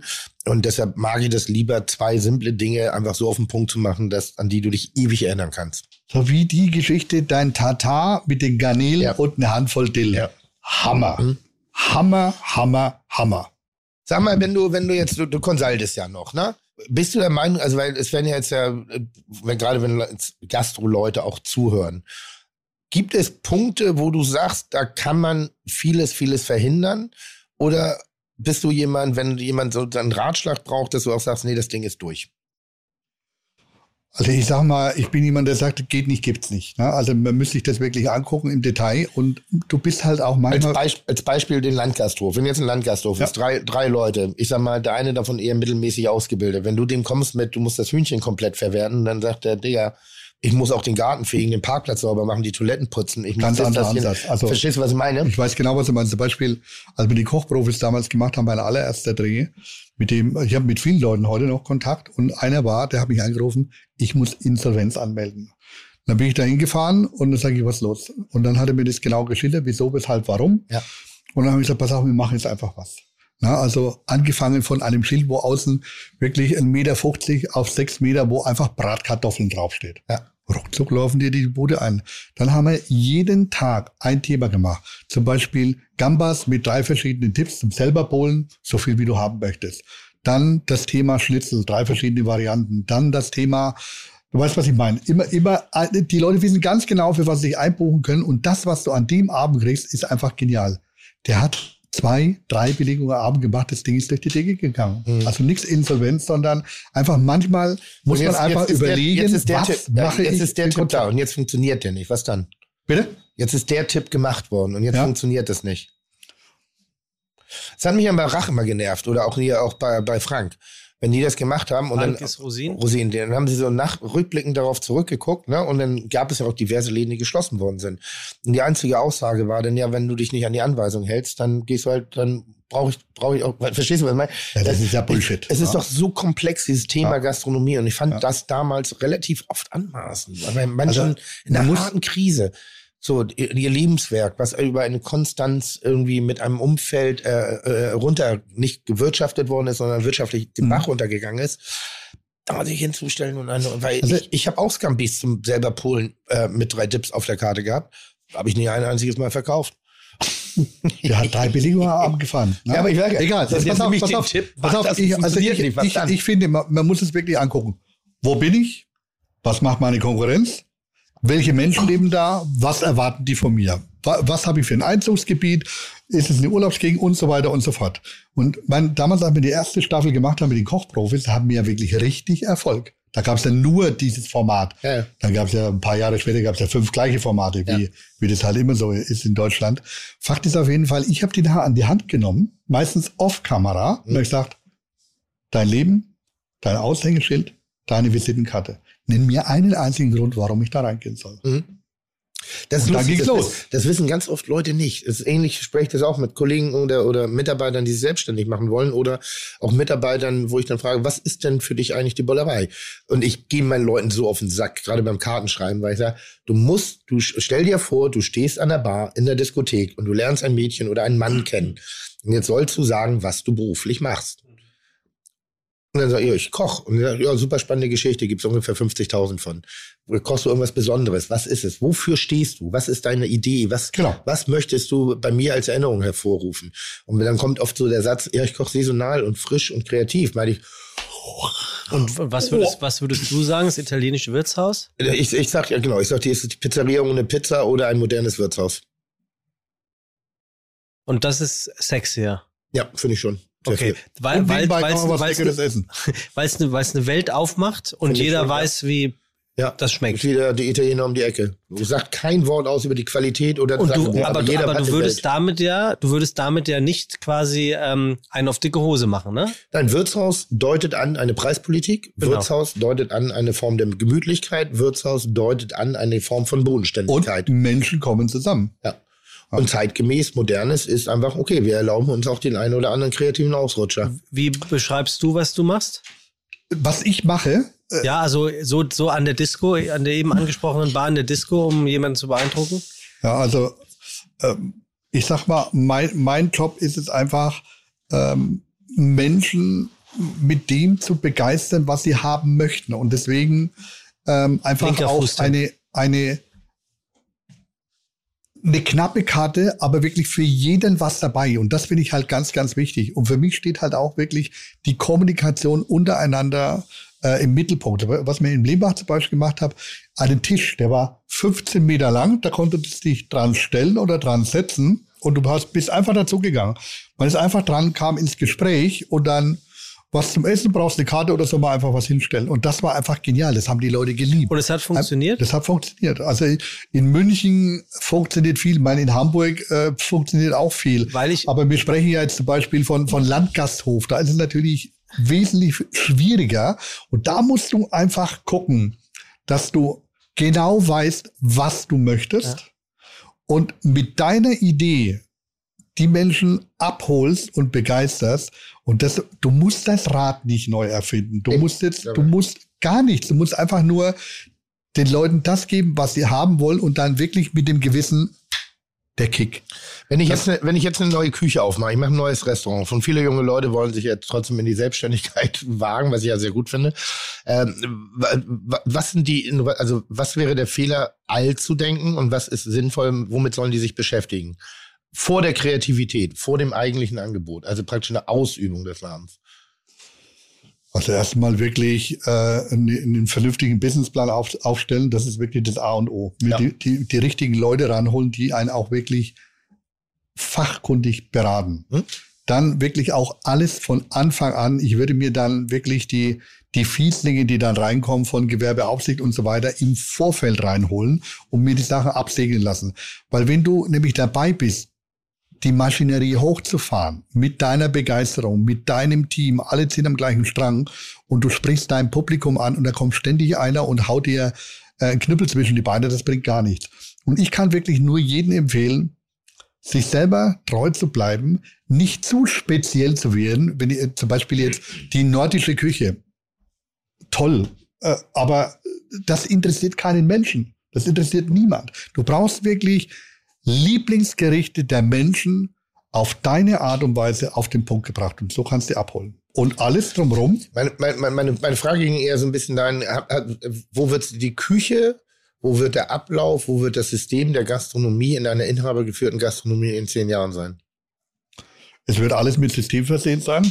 Welches Es wird, Was, welches was meint ihr System? mit System? Äh, ganz einfach. Ja, als Beispiel, ich habe, als ich gelernt habe, habe ich schon erwähnt, 35 Köche in der Küche. Als ich gegangen bin, 16 Köche in der Küche. Gleiche Outlets, gleiche, gleiche Menge der Gäste. Das System war dann Teil Convenience. So, und wir werden alle in eine, eine Phase reinkommen, und das spüren wir jetzt ja sehr, sehr deutlich auch, alle, also egal mit wem ich gerade rede, dass der Faktor Mitarbeiter äh, schwieriger wird. Nicht der Mitarbeiter wird schwieriger, sondern einfach diese Dauerversorgung mit Mitarbeitern, also dass sich 200 Leute auf eine Stelle beworben haben, ist, glaube ich, sehr lange her. Oder Genau. ganz, Also also musst du ein Konzept entwickeln, wie du das machst. Und da frage ich jetzt, ich glaube ja zum Beispiel, dass wenn du nicht in der Spitze arbeitest, also in der Spitze des Interesses, ist die klassische französische Soßenkocherei vorbei. kannst du vergessen. Das kannst du vergessen, weil es einfach viel zu lange dauert und weil, und weil du keine Fachleute mehr kriegst. Wir können es vergessen. Wir können nicht mehr auf Fachleute zählen. Und das meine ich mit Systeme, wo du angelernte Leute wirklich dahin bringen kannst, in kürzester Zeit, dass sie das, dass die 100 Punkte von 100 möglichen und Perfektion auf das Gericht bringen. Ich sage jetzt einfach mal, für mich gibt es sous nicht, das ist bei mir verboten. Ja? Aus verschiedensten Gründen, ob das jetzt der Müll ist oder, oder, oder. Ist, ist auch völlig unwichtig. Gibt's jetzt mit es gibt viel einfachere Methoden, das zu machen, nämlich aktivieren. Du aktivierst dein Zeug. Ja? Alles, was aus Wasser... Er, erklärt dir bitte aktivieren, so alle, alle, wissen wir, aber du, mu- du, aktivieren. musst, da- du musst dir vorstellen, da hat der Tim keine Ahnung. Doch, habe ich. Ja. Weil da muss mal Kitchen gucken. Jedes Mal, wenn ich Röstgemüse ansetze, da mache ich Zucker, Salz ran und ich sage, das hat mir mein Freund Stefan Marquardt erklärt, das ist das Konzept des Aktivierens. Also pass auf. Ich Ist erklär- das smart? Ich, ja, es ist wahr. Also, ich bin So, stolz also auf, wirklich, Ich, bin der- stolz auf dich. Ich pass auf. trotzdem den Begriff kacke. Jetzt pass auf. Es liegt daran. Was Erklärst uns, du das Aktivieren Ja, genau. Was haben uns unsere Großmütter gepredigt? Kind, an jedes salzige Essen eine Prise Zucker, damit das Ganze rund wird. Deswegen besteht der Aktivator auf fünf Teilen Salz und ein Teil Zucker. Und bei mir ist Welchen Zucker, welches Salz, das lassen wir jetzt einfach mal weg. Und dann müssen wir uns weiterhin vorstellen, lacht doch noch weiter. Nein, ich weiß Ja, nicht. Nach dem Schnitzelbräter ich- kommt ich höre dir das die fünf Regeln des Aktivierens. Ja. So, Aktivator. alle Lebensmittel, die wir zu uns nehmen, bestehen ja aus Wasser. Und wenn ich die vorher, egal vor welchem Prozess, egal was ich anwende, nicht aktiviere, nach egal welchem Garprozess bringe ich keinen Geschmack mehr rein. Deswegen schmecken viele Dinge außen total lecker und innen drin eben nach Wasser, besteht, steht ja aus Wasser. Und deswegen das Aktivieren. Salz macht das freie Wasser salzig und Zucker hebt den Eigengeschmack aufs Vielfache. Geil, oder? Plus, dass du beim Karamellisieren mit der eigenen Süße sehr Ja. viel mehr Geschmack herstellen Ja, zum Beispiel jedes gebratene Gemüse ist unter einer Minute möglich. Das ist auch geil. Es gibt kein Blanchieren mehr, es gibt kein Abschrecken mehr, das fällt alles flach, weil Aktivieren von Gemüse bedeutet, das dauert drei Sekunden und das bedeutet, dass 75 Prozent des gesamten Garprozesses damit abgeschlossen ist und dadurch brauchst du nur noch ein Viertel der Zeit zum Garen. Dadurch bleibt logischerweise viel ernährungstechnisch Wichtiges zum Großteil erhalten. Punkt. So, stell dir mal vor, du hast jetzt Stefan Marquardt in der Disco kennengelernt, er labert dich voll. Dann dann ziehst du noch den Schlüpper bis Taxi. unter die Achseln wieder hoch. Taxi. So, alter Freak. Es kommt darauf an, ob der Vormittag aus der Gastronomie, Aber- der, der, der, dem das wichtig ist. Dann ist Aber gut, ihr seid, ihr seid ja offensichtlich so ein bisschen unterschiedlich in euren Herangehensweisen, aber trotzdem ein. mach das doch. Ihr, ist, aber trotzdem in der Art und Weise, wie ihr es an der Bar in der Wie Diskothek so. Und ihr eint euch in, dann ja trotzdem in der Geschichte eures Erfolges. Ja. Würdet ihr beide sagen, dass ihr Role Model Qualitäten habt? Also könnt ihr aus einem Koch einen Spitzenkoch machen? Beide? Mit, na, Moment, Moment. Ich sag mal, ich mache lieber einen genialen Koch aus jemandem, der das nicht gelernt hat. Weil Köche werden immer kreativ und wollen ihr eigenes Ding machen. Und das ist im Anfang, wenn der das Handwerk lernt, viel zu früh. Ich habe ich hab einen Koch bei mir in der guten Botschaft, Alex Högner. Und äh, ein Talent durch und durch, ne? Ja. Aber auch mit einer gewissen Kreativität am Anfang gesegnet, die mich aber eher genervt hat. Also es hat nicht alles Sinn gemacht und mit dem arbeite ich jetzt seit über einem Jahr sehr intensiv zusammen. Und kann man sich ruhig mal bei ihm hier auf dem, auf dem Instagram-Post angucken. Was der gerade kocht, das ist schon echt sexy. Das ist schon klar reduziert, sauber. Und das, da Aktiviert glaube ich, auch, da ne? glaube ich, dass ich ihn sozusagen ein bisschen mit ge- geformt habe, obwohl ich ihm kochtechnisch gar nichts beibringen konnte. Aber ich konnte ein bisschen Kochverständnis oder Essverständnis ein bisschen. Und da gibt es zwei, drei meiner Leute, die inzwischen in Deutschland aktiv sind, wo ich glaube, da war ich ein guter Coach. Nicht was das Kochen angeht. Und also kein Schüler, sondern ich nur ein guter Coach. Tellersprache und wenn ich sehe, was die auf den Teller packen, ein bisschen sehe ich da manchmal mich. Und nur deine Küche oder generell? Was meinst du generell? dass, dass ihr das, das Zeug hättet, generell Köche auf ein Also neues Level gehoben zu haben, weil ihr sie in welcher Art und Weise auch inspiriert habt, gecoacht habt. Ja, ganz viel. Mit Sicherheit. Also, sag mal, Ste Stefan hat mich ja inspiriert. Stefan war ja, es gab damals, äh, mein großes Vorbild war Marco Pierre White in London. Das war auch ein Enfant terrible. Der hat gefressen, gesaufen, gef äh, gesoffen, gevögelt und hat wie ein Berserker gekocht. Super aggressiver Typ. Gordon Ramsay war damals sein Zuschef. Irgendwie so. Ich habe genau eine Dreiviertelstunde für ihn gearbeitet, weil er ein relativ ein Dreckschwein war. Also einfach ein Arschloch. Ähm, aber der hatte mich inspiriert, weil der hat mir diese, diese Welt des Kochens so mit Energie belegt. Und dann hatte ich Gennaro Contaldo, der mir die Liebe beim Kochen beigebracht hat. Dann gab es viele Techniker, die haben mich nicht interessiert. Ähm, die haben wenig Eindruck hinterlassen. Und dann gab es nochmal den Von Gerichten, der hat mich das Kaufmännische, das, die Abläufe, das System sozusagen ge, äh, gelehrt. Und dann gab's halt Stefan. Und Stefan war für mich der, das deutsche Vorbild davon. Es gab die Leute, wo man gesagt hat, oh, die packen da ein bisschen mit Dampf in die Hütte. Die machen, die haben mir einen Grund gegeben, auszusteigen aus einer bestimmten Form der Gastronomie, mehr an mich zu glauben, Mhm. mehr das zu machen, was ich für richtig halte, weil Stefan gesagt hat, es wird immer ein, ein es, es wird immer jemanden geben, der sich dafür interessiert, was du tust. Wir müssen nicht alle gleich gebürstet, stromlinienförmig dieser wunderbaren äh, äh, Berufung nachgehen des Kochens, sondern was du auch erzählt hast, es gehört ein Tattoo dazu, habe ich nicht, es gehört ein Piercing dazu, hatte ich nur in der Zunge. Ähm, aber, es, aber es gehört am Ende des Tages eine Leidenschaft und Respekt und ein bisschen Handwerk dazu. Ja, und, und auch, was ich wichtig finde, diese, diesen gewissen Touch von Provokation, von Provokation. Ja. Das ist ganz Ja. wichtig. Na, einfach diesen, dieses Das ist, aggressive. das ist, was du mit meinst, dass du unter der Gürtellinie kochst? Ja, und auch die, auch die Musik und einfach, einfach die, die, diesen Flow da drin haben und auch wirklich mal ähm, Gerichte machen, die auf die Backen geben. Aber die Versöhnung kommt dann auf den Teller, weil du, du, du hast dir ja was dabei gedacht. Ja? Und das finden die Gäste dann auch richtig geil. Du musst sie abholen. Ja? Also Was, im- im was ist das dünnste Gericht, was du je gekocht hast? ähm, Jetzt sag nicht, habe ich nicht. Rage Against the Scholle, Psycho Michael Spargeltolle. Das war Was? Gaga. Also da haben wir dann einen, einen Kartoffelpranger gemacht und haben das? dann, bitte?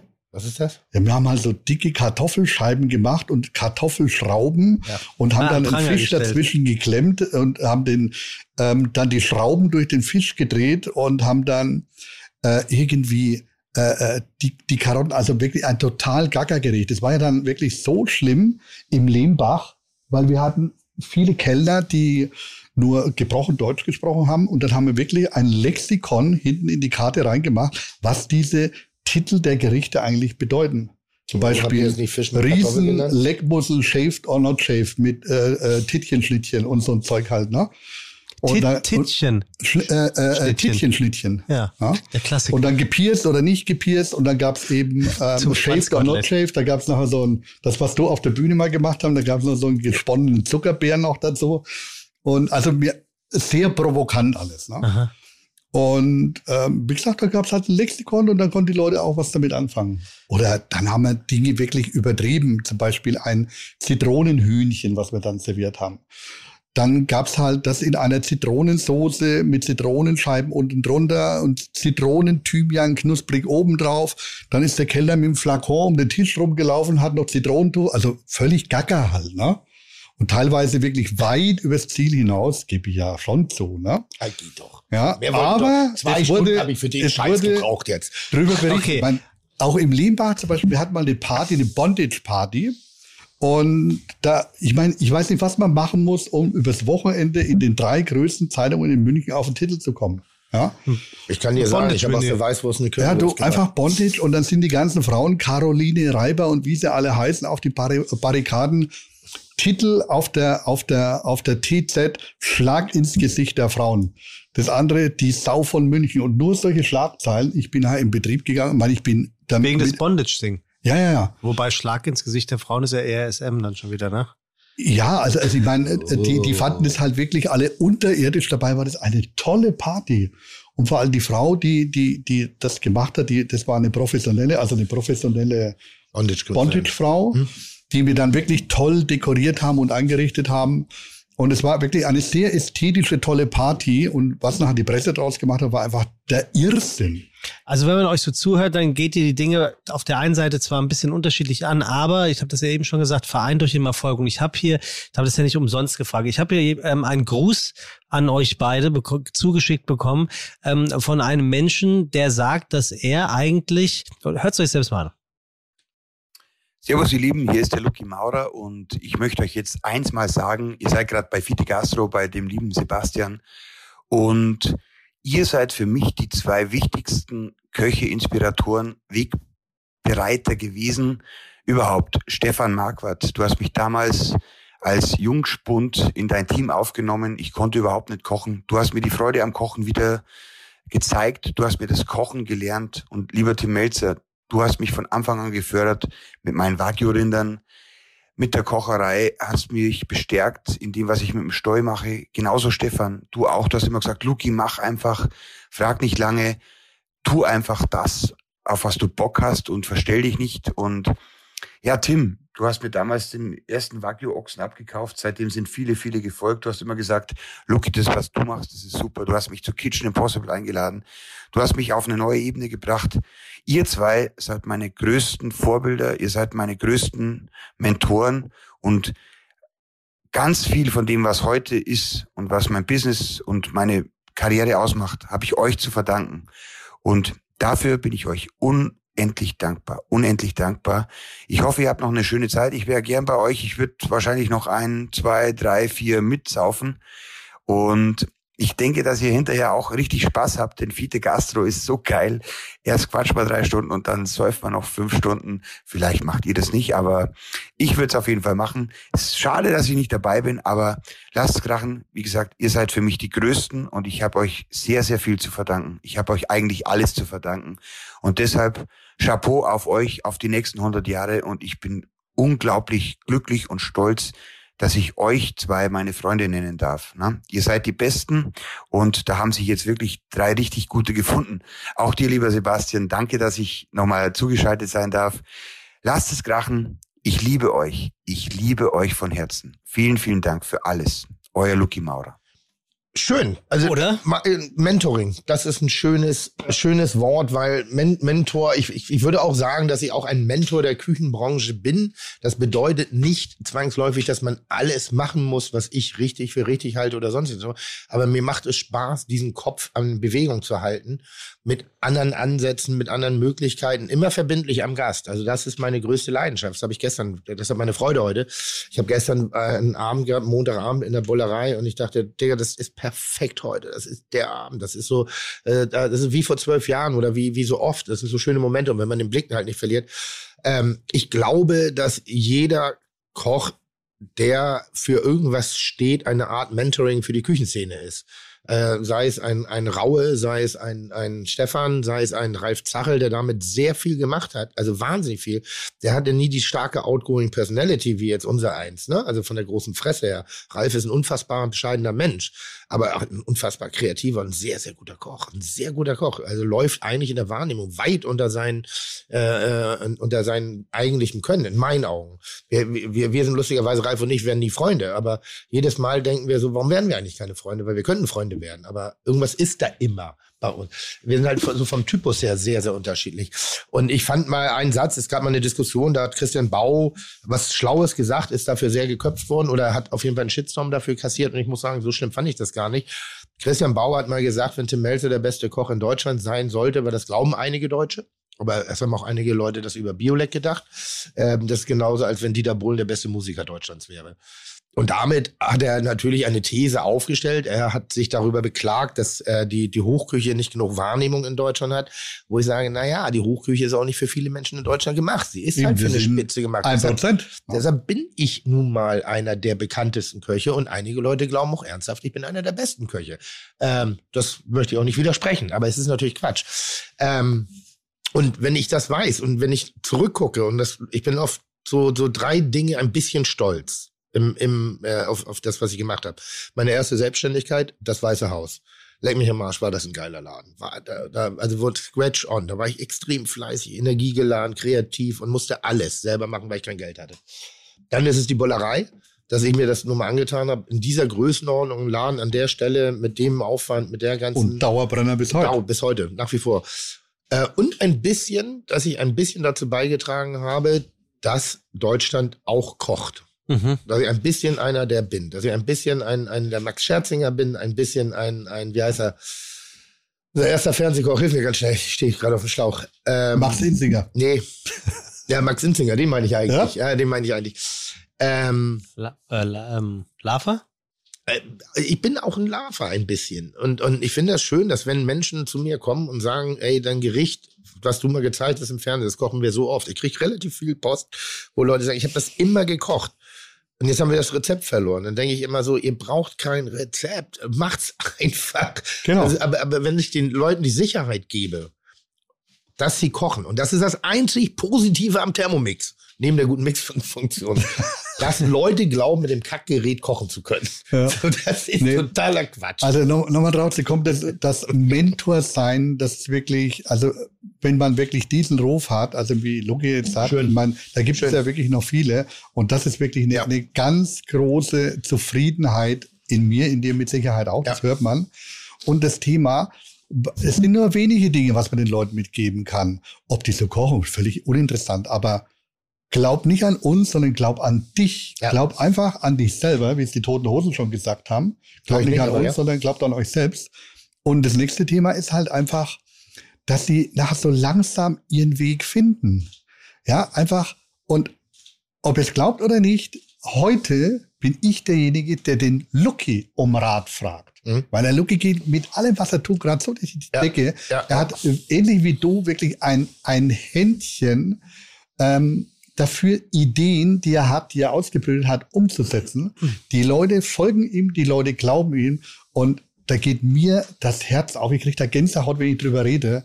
Da freue ich mich so dermaßen, wenn jemand mit, mit seiner Idee, mit seinen äh, Dingen, die er tut, Erfolg hat und du hast einen kleinen Beitrag dazu geleistet. Ja. Was Schöneres gibt Und es das nicht. passiert oder ist das euer Anspruch und ihr sagt, äh, Das Cool, ist dass mein, geklappt das ist mein, Das ist An- das ist mein. Anspruch an die Mitarbeiter. Ich, wie, ich erfülle es nicht immer, weil man auch selber oft im Hamsterrad steckt. Ich habe jetzt gerade einen Fall, wo ein Mitarbeiter äh, plant, uns zu verlassen, äh, in, in dem ich extrem große Stücke sehe. Extrem große Stücke. Und habe vielleicht genau das, das Timing nicht richtig getroffen, ihm das an der richtigen Stelle auch zu sagen.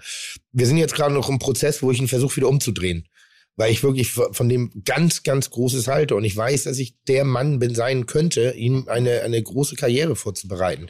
Der ist nicht von mir abhängig. Sein Leben wird auch ohne mich weitergehen. Ich weiß aber, dass ich ihm sehr Gutes tun könnte, weil er mir auch sehr, sehr Gutes tut. Und äh, weil, weil da eben einfach eine Ebene ist, die, die, die explizit ist. Und mein Anspruch an Mitarbeiter, wenn sie mit einem, einem einer Idee auf mir auf mich zukommen, dann bin ich immer sehr sehr ehrlich. Also ist, wenn sie in den nächsten den nächsten Job antreten und ich halte den Job für die nicht für angemessen, dann sage ich das deutlich. Wenn ich aber glaube, dass der Job sie weiterbringt, sie weiterentwickelt, auch genau an der Stelle, dann äh, pushe ich das sogar. Also wir haben ja äh, Mitarbeiter gehen jetzt in andere Häuser. Manchmal denke ich, was willst du da? Was, was, was, was, das ist Quatsch, was du machst. Das ist Blödsinn. Aber du könntest ja jetzt theoretisch bei dem Mitarbeiter ähm, der nächste Adalbert Schmidt sein, so hieß er, glaube ich, bei dir, wie es bei, bei Stefan der Fall Das gewesen ist ja ist, der Plan. Dass du ihm sagst, mach doch das. Als Das ist ja der Plan. Also genau das ist es. Es es- es ist fast eine identische Und die, Geschichte. und die Leute sind dankbar dafür. Ja, und vor allem ist es wahrscheinlich nicht selbstverständlich, oder? Dass sowas passiert. ja gut, guck mal, ich habe mein, mein erster Lehrherr, Helmut Hellwig. So, ohne den wäre ich nicht durch die Küche gekommen. Der hat gesehen, was ich kann. Der hat gesehen, äh, wie, wie, wie lernwillig ich bin, wie fleißig und, und wie. Und der hat es ausgehalten, was für ein aufmüpfiges äh, Rottlöffelchen ich war. Und das ist keine sehr. Ja, immer noch. und er hat nie versucht, mich zu brechen. Er, er hat mich bestraft, aber er hat mich nie gebrochen. Also Mhm. er, es ging nicht darum, mich zu erniedrigen. Also st- bestraft hieß denn, Mhm. ich hab, ich weiß, wie man Kühlhäuser putzt, aber vom Allerfeinsten. Das ist deshalb. Und, und, und, und das Schöne ist ja, jetzt mal über, über den Tellerrand rausgucken, dann ist jetzt einfach mal, wenn man guckt, wenn du in der Öffentlich Öffentlichkeit stehst, so wie wir, also ich nicht mehr so wie, wie Tim, ähm, dass einfach diese Menschen da draußen eine Erwartungshaltung an uns haben und die müssen ja bedient werden.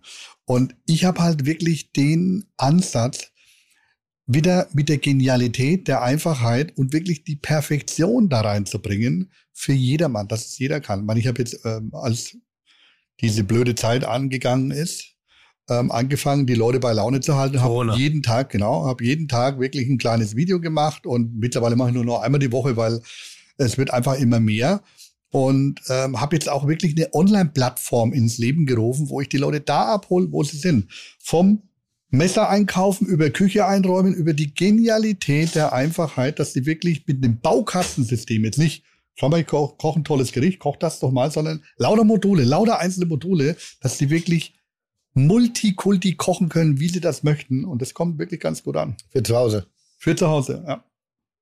Kleines Und- Dreckschwein, und- weil ich und- habe ich hab auch gerade eine Idee. Ich hab, musste es gerade was. Kleines Ja, also- ist schön. Ja, Ja, weil ich habe ich hab, ich hab ein, ein Ding für mich entdeckt. Ich musste es leider gerade abblasen wegen Corona, wegen Holzlieferungen etc. Ich habe mir eine neue Frankfurter Küche konzipiert. Kennst du noch Frankfurter Küche? Das sind die ich ersten, dachte, Frankfurter Küche ist. Ah, nee, Frankfurter Ja? Bad kenne ich. Du kennst Frankfurter Applaus. Ach, Frankfurter Küche sind hier die Misanplast-Dinger am, am Brett dran, nee, oder? das ist das Frankfurter Brett. So. Aber das Prinzip ist ba basiert auf der Frankfurter Küche, was eigentlich die erste Einbauküche der Welt war. Das heißt, es war ein sehr kurzer, also technisch gesehen steht eine im Museum für angewandte Kunst in Wien. Äh, Mörder. Wenn du eine hast, ja, dann sitzt du auf purem Gold. Weißt also, du, du, musst einfach nur noch drehen. Weißt nicht die Rennerei. das, das du brauchst Prinzip dieser Küche, wenig. ja genau, das, das Prinzip dieser Küche ist äh, sehr wenig, äh, sehr wenig Bewegungsradius, Mhm. um trotzdem komplett arbeiten zu können. Mhm. Sind viele intelligente Schubfächer drin, sind äh, Material, äh, Platzsparnisse durch und durch, sind äh, dieses Schubladensystem mit Mehl, Zucker etc. Eigentlich eine wahnsinnig smarte Idee, Ja, halt was kocht. früher eben Das war, ist ne? Frankfurter Küche. Ja. Und das war, die ist lustigerweise zuerst in, in ich sag mal, in kleinen Mietswohnungen eingebaut worden, weil der Platz Das nicht da spannend. war und trotzdem, es waren integrierte Küchengeräte drin. Da macht man heutzutage einen Bogen drum, weil die Dinger heute, die Küchengeräte von heute, gehen zu schnell kaputt.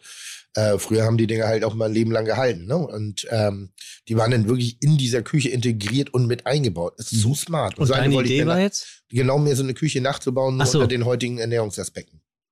So, und, und, Und vielleicht sogar ein bisschen intelligent und smart. Aber, aber ne, da, da, da hadere ich noch mit, aber diese Küche werde ich bauen. Und ich Ja, das für mach sehr, sehr das. intelligent. Nur- Aber für dich in privat, meinst du jetzt? Ja, ich finde die Idee geil. Ich würde die gerne auf, ich würde die gerne auf den Markt bringen. Also wenn es einen Küchenbauer gibt, der Bock hat, das mit mir zu machen, aber die muss auch ästhetisch sein, Top-Material, richtig gutes Tischlerhandwerk, kein kein Hackmack, kein Ich habe kein, jemanden für dich. Ja? Ja, ich habe jemanden für dich, der das machen Boah, kann. ich krieg, hoffentlich kriege ich heute viele Bewerbungen. Also Edeka Ja, du vor allem, Tim, danke. Was? Ja, du vor allem. Was? Aber so, so, das ist der Irrsinn. Ne? Ich habe vor kurzem, vor ein paar Tagen mit jemandem zusammengesessen und habe gesagt, ich will mich zurückziehen. Ich will ein bisschen ruhiger werden. Ich möchte, dass mein Kopf mal still ist. Ich möchte mal einen Tag erleben, wo ich nicht eine Idee habe, die ich für richtig geil halte. Das ist super kompliziert manchmal. So, ich sitze mit dir hier gerade, ich schmunzel immer noch über die, die Schnitzelbackstation.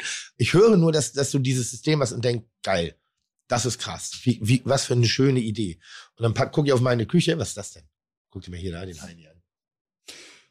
Wer ist das? Ach, du liebst bisschen. Einer von uns? Ich weiß es nicht. Scheinbar, ne?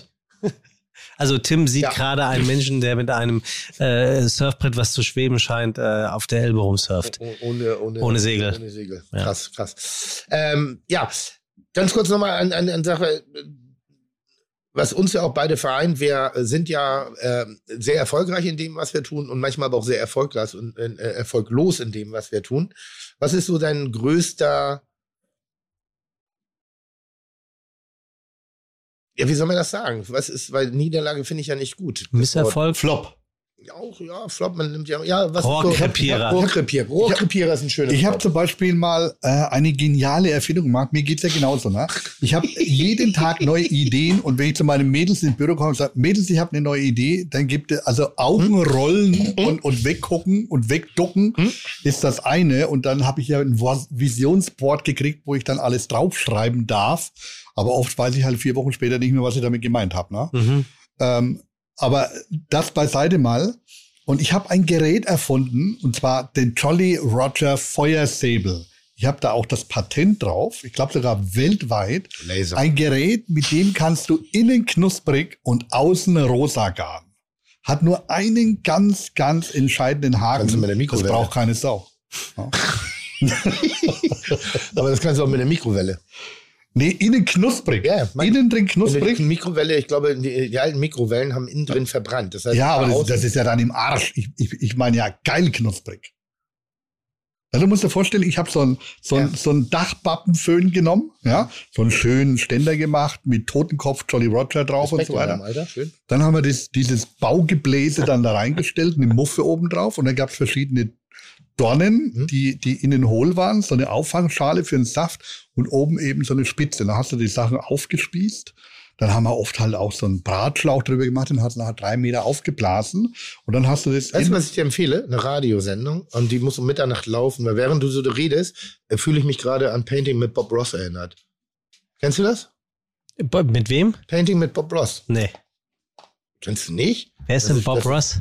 Bob Ross ist, Ken so, ein- Ross ist, so, ein, ist so ein, so, so ein 70, 70er Jahre, 80er Jahre Typ mit, einer, mit, einer ordentlichen, mit einem ordentlichen Afro. Äh, ähm, und, und der steht im schwarzen Studio und malt Bilder mit Tupftechnik. Und aber so ganz schlimme Bilder, Sonnenuntergänge, Bäumchen und, und, und, und so, so schneebedeckte Berge und so. Und redet dann halt, wenn er, während er malt, dann redet er so, dann nimmst du ein bisschen von dem Blau, dann nimmst du ein bisschen von dem Gelb und dann vermischst du es auf deiner Palette und dann machst du mit Zeichen ditte, ditte, ditte, so. Und während er redet, bildet sich dieses Bild wie Magie. Es ist wirklich geil. Und du hast gerade genauso gesprochen. Entschuldigung. Und Der ja, Bob Ross der Küche. Du hast ein Spiel mitgebracht. Zeig mal. Ich habe ein Spiel mitgebracht, aber ich weiß jetzt nicht, ob, ob Stefan schon äh, zu Ende war mit seiner Wir müssen Ausführung. unterbrechen. Jetzt kommen noch ja, also ich, ich, ich braucht man auch nicht weiter ausführen. Wie gesagt, war ein Rohrkrepierer. Ja. Ja, weil es keiner brauchte. Also pass auf, Tim und auch äh, Stefan. Also Stefan, ich weiß, Tim hasst Spiele. Ich auch. Deswegen gibt's das nur ganz selten. Geil. Du hast auch Spiele. Nee, ich freue mich doch auf Spiele, aber meistens, wenn du dir sie selber ausgedacht hast, sind die schlecht. Es ist zumindest kein Stinkefisch, den wir öffnen, weil das hast du mir wirklich verboten. Wir wollten Ekelhaft. eigentlich einen Stinkefisch öffnen. Ähm, Ist das so schlimm? Die Fites fordern das seit Schlimm Monaten. ist, du, wir, haben- wir, haben- wir, haben das, Stefan hat's verboten. wir haben das gemacht bei der Rock'n'Roll Butterfahrt auf, auf Helgoland. Ja. Musste unbedingt mal mit. Unbedingt. Gibt's ich das lade dich wieder? ein. Ja, natürlich. Ich hoffe ab nächstes Jahr wieder. Okay. Also ich habe jedenfalls mitgebracht Ja. ein, ein ähm, Fiete versenken. So. Ja. Und das bedeutet, ihr bekommt jetzt von mir nicht nur das klassische ähm, Schiffe versenken ähm, Quadrat, sondern ihr bekommt auch jeder ein Baguette und dann könnt ihr es euch aussuchen, ob ihr noch einen Staudensellerie nehmt, eine Gurke oder eine gelbe Zucchini oder sagt man Zucchini? Wer will die gelbe ist, kann man ruhig gelbe Zucchini sagen. Gut. Tim, was guckst du schon wieder so, als hättest du Laser in den Augen, um mich zu fünf teilen? Mach weiter. So. Ich hoffe, du kriegst noch die Kurve. Ja, ja, ihr, so. Ihr beide werdet jetzt hier. Tim, nimmst du das bitte? Ja. Nimmst du das bitte? So. Und ihr werdet jetzt gleich eure, eure vermeintlichen Schiffe in Form von Lebensmitteln setzen. Ja. Und dann sagt ihr gegenseitig, um euch abzuschießen, zum Beispiel 6e. Was jetzt der Fiete-Hörer nicht weiß, unter E steht, wenn nicht Koch, dann. Und 6 wäre Maurer, also Lucky Maurer. Und dann muss derjenige sagen, wenn Lucky Maurer kein Koch gewesen äh, werden, geworden wäre, dann wäre er heute das und das. Also ihr müsst euch ein bisschen über eure Kolleginnen und eure Kollegen unterhalten, was so hinter denen steht. Oder zum Beispiel ähm, C3, dann wäre das ein Geheimnis über den Hensler, was ihr hier ausplaudert, von dem ihr etwas wisst, was ihr mal in der Karriere oder eurer Freundschaft zu diesem Koch mitbekommen habt. Versteht ihr dieses Spiel? Ja, und warum stellen wir nicht einfach die Fragen und scheißen nur auf das Baguette und die Gurke? Na, wir müssen ja hier schon, wir müssen hier schon ein ganz klein bisschen auch die Artdirektion äh, loben. Sehr die, schön geworden. Die Frank, die Frank äh, Meier hier an den Tag gelegt ist hat. richtig schön. Auch hier mit den, den kleinen. Ja, äh, gib her, ne? gib her, bevor alle So. Leute aussteigen jetzt. Also, wir geben, wir geben euch jetzt mal, Stefan, du bist auch richtig begeistert, ne? Ich habe es, glaube ich, nicht verstanden. Du was sagst, was mache ich jetzt mit dem wir Baguette? spielen, also prinzip, prinzip, prinzipiell spielen wir jetzt äh, Schiffe versenken. Ja? Und, Ja. Du, und du musst halt, guck mal, ich klebe das jetzt hier auf, das darf ich dir eigentlich nicht sagen, aber nur damit du es begreifst, klebe ich das auf C, 2, 3 und 4. Ja? Das ist gut. So, und jetzt rätst du, äh, du sagst A5 und dann steht bei A Anekdote und bei 5 steht Strohe und dann muss ich dir sozusagen, sage ich nicht getroffen, da sage ich fuck off daneben und dann muss ich dir eine Anekdote über Max Strohe erzählen. Ja, eigentlich bei Treffern, aber wir können es auch so machen. Das ist scheißegal. Dann erzählst du eine Anekdote über Max Strohe. Genau. Im Idealfall eine unterhaltsame. Ja, Und wenn man Max Strohe nicht kennt, okay, ich fange an. Äh, E4. Treffer? äh, nein, nicht getroffen. Nicht getroffen. Okay, dann du. Ähm, Oh Gott, wird das langweilig. Also für die Zuhörer, es tut mir leid an der Stelle. Nein, überhaupt nicht. C3.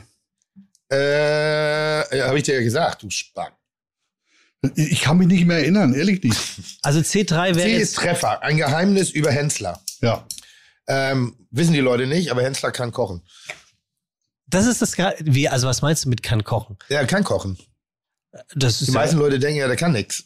So, und deshalb das große Geheimnis, mit dem er sehr intelligent umgeht, was er auch nicht irgendwie an die Öffentlichkeit durchkommt. das ist das kochen. Netteste, was du über ihn je hier gesagt Ja. hast. War auch nur ein Spaß. Gar nicht, ist gar kein Geheimnis. äh, ein Geheimnis über Steffen Hensler.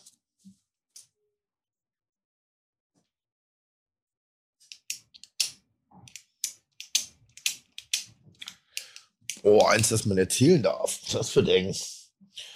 Äh, Steffen Hensler, also ist kein Geheimnis, stand sogar in der Zeitung, aber die wenigsten wissen das. Steffen Hensler hat sich mal eine Verfolgungsjagd mit der Polizei in Hamburg geliefert.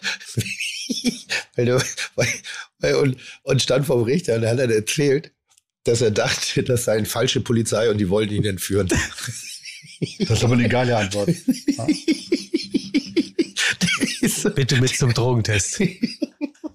Aber ist irgendwie schon sehr smart. Ich bin da so, da glaube ich ganz ehrlich, welcher Idiot will den Hensler entführen, ey? Das, das hat doch gar keinen Sinn, diese Geschichte. Und ist, glaube ich, damit sogar ganz gut durchgekommen. Okay, das ist es, Tim. Du hast das, du hast das verstanden. Jetzt bist du dran und darfst bitte die. Äh, äh, äh, äh, B6. Treffer. So, und da steht jetzt Call Delivery bei Maurer. Und jetzt Ja. müsste eigentlich Stefan Lucky im Restaurant von Lucky Maurer anrufen Ja. und sagen, schönen guten Tag, ich würde gerne etwas bestellen. Luki hat keine Restaurant, du Schwachkopf. Was ist denn das Steu? Also eine Event-Koch-Situation. Gut, dann hat hier die Redaktion richtig miese Drecksarbeit geleistet. also das muss man an der Stelle wirklich mal sagen. Es geht überhaupt gar nicht. Gut, dann. Das ist Okay, doch also mir ist auch jetzt, jetzt Aber, blöd. aber, aber Lucky wird jetzt sofort was zaubern, das weiß ich. okay, ich er suche wird ich, sofort ich suche was mir jetzt einfach schöne Fragen aus. Ja, okay, such dir aus. Äh, äh, lieber Steff, Stefan, äh, ich nehme F1. An der nervt mich besonders Poletto. An der Poletto nervt mich besonders. Soll ich jetzt sagen, was Ja. mich an ihr besonders nervt? Ja, Ähm, und ich weiß, wie du, wie du sie hast. Nein, überhaupt nicht. Das stimmt nicht. Also ich mag Cornelia total gern. Und ähm, ich war mal äh, völlig überrascht, als ich durch Hamburg ähm, ähm, flaniert bin, auf einmal spricht mich eine, eine wildfremde Frau im Lodenmantel an und sagt, hallo Stefan, wie geht's? Und ich habe sehr, sehr lange gebraucht, bis ich erkannt habe, dass es Cornelia ist. Na, weil ich kannte sie bis dato einfach nur ähm, äh, in Kochklamotten und hatte sie noch nie in Zivil gesehen. Das ist nicht so spannend, ne? Und du bist wovon jetzt genervt, dass sie dich angesprochen hat? Also nee, genervt, ich bin von ihr in keinster Weise. Hör auf jetzt! Nicht. Nein, ich bin null genervt von ihr. Gar nicht. Wo, wo, wovon bist du denn genervt? Ich mag- Von Toledo? Ja. Ich mag die wie so eine Teflonpfanne ist. Also alles äh, prallt ab. Alles Rutscht runter. Nein, nein die, die, die, die sieht aus wie eine feine Dame. Also die benimmt sich wie eine feine Dame, die ist in einer feinen Gesellschaft unterwegs, sie sieht aus wie eine feine Dame, sie kocht wie eine feine Dame. Aber ich kenne Cornelia. Also ich kenne sie ja. Cornelia ist nicht immer eine feine Dame. Ich sag mal ein Geheimnis über die. Die ist von der Schule geflogen. Und Weil? ich sag mal nicht, nicht, weil sie die Hausaufgaben nicht gemacht hat, sondern da, da, da, äh, ich will jetzt nicht, also Cornelia Poletto, wenn, wenn die mal ihre Biografie veröffentlicht und dann ehrlich ist und dann die ersten drei Kapitel, Das die würde ich lesen. Hinten raus würde ich nicht. Außerdem nervt mich bei Cornelia, dass sie noch nicht mehr glaubt, dass ihr Pups riecht.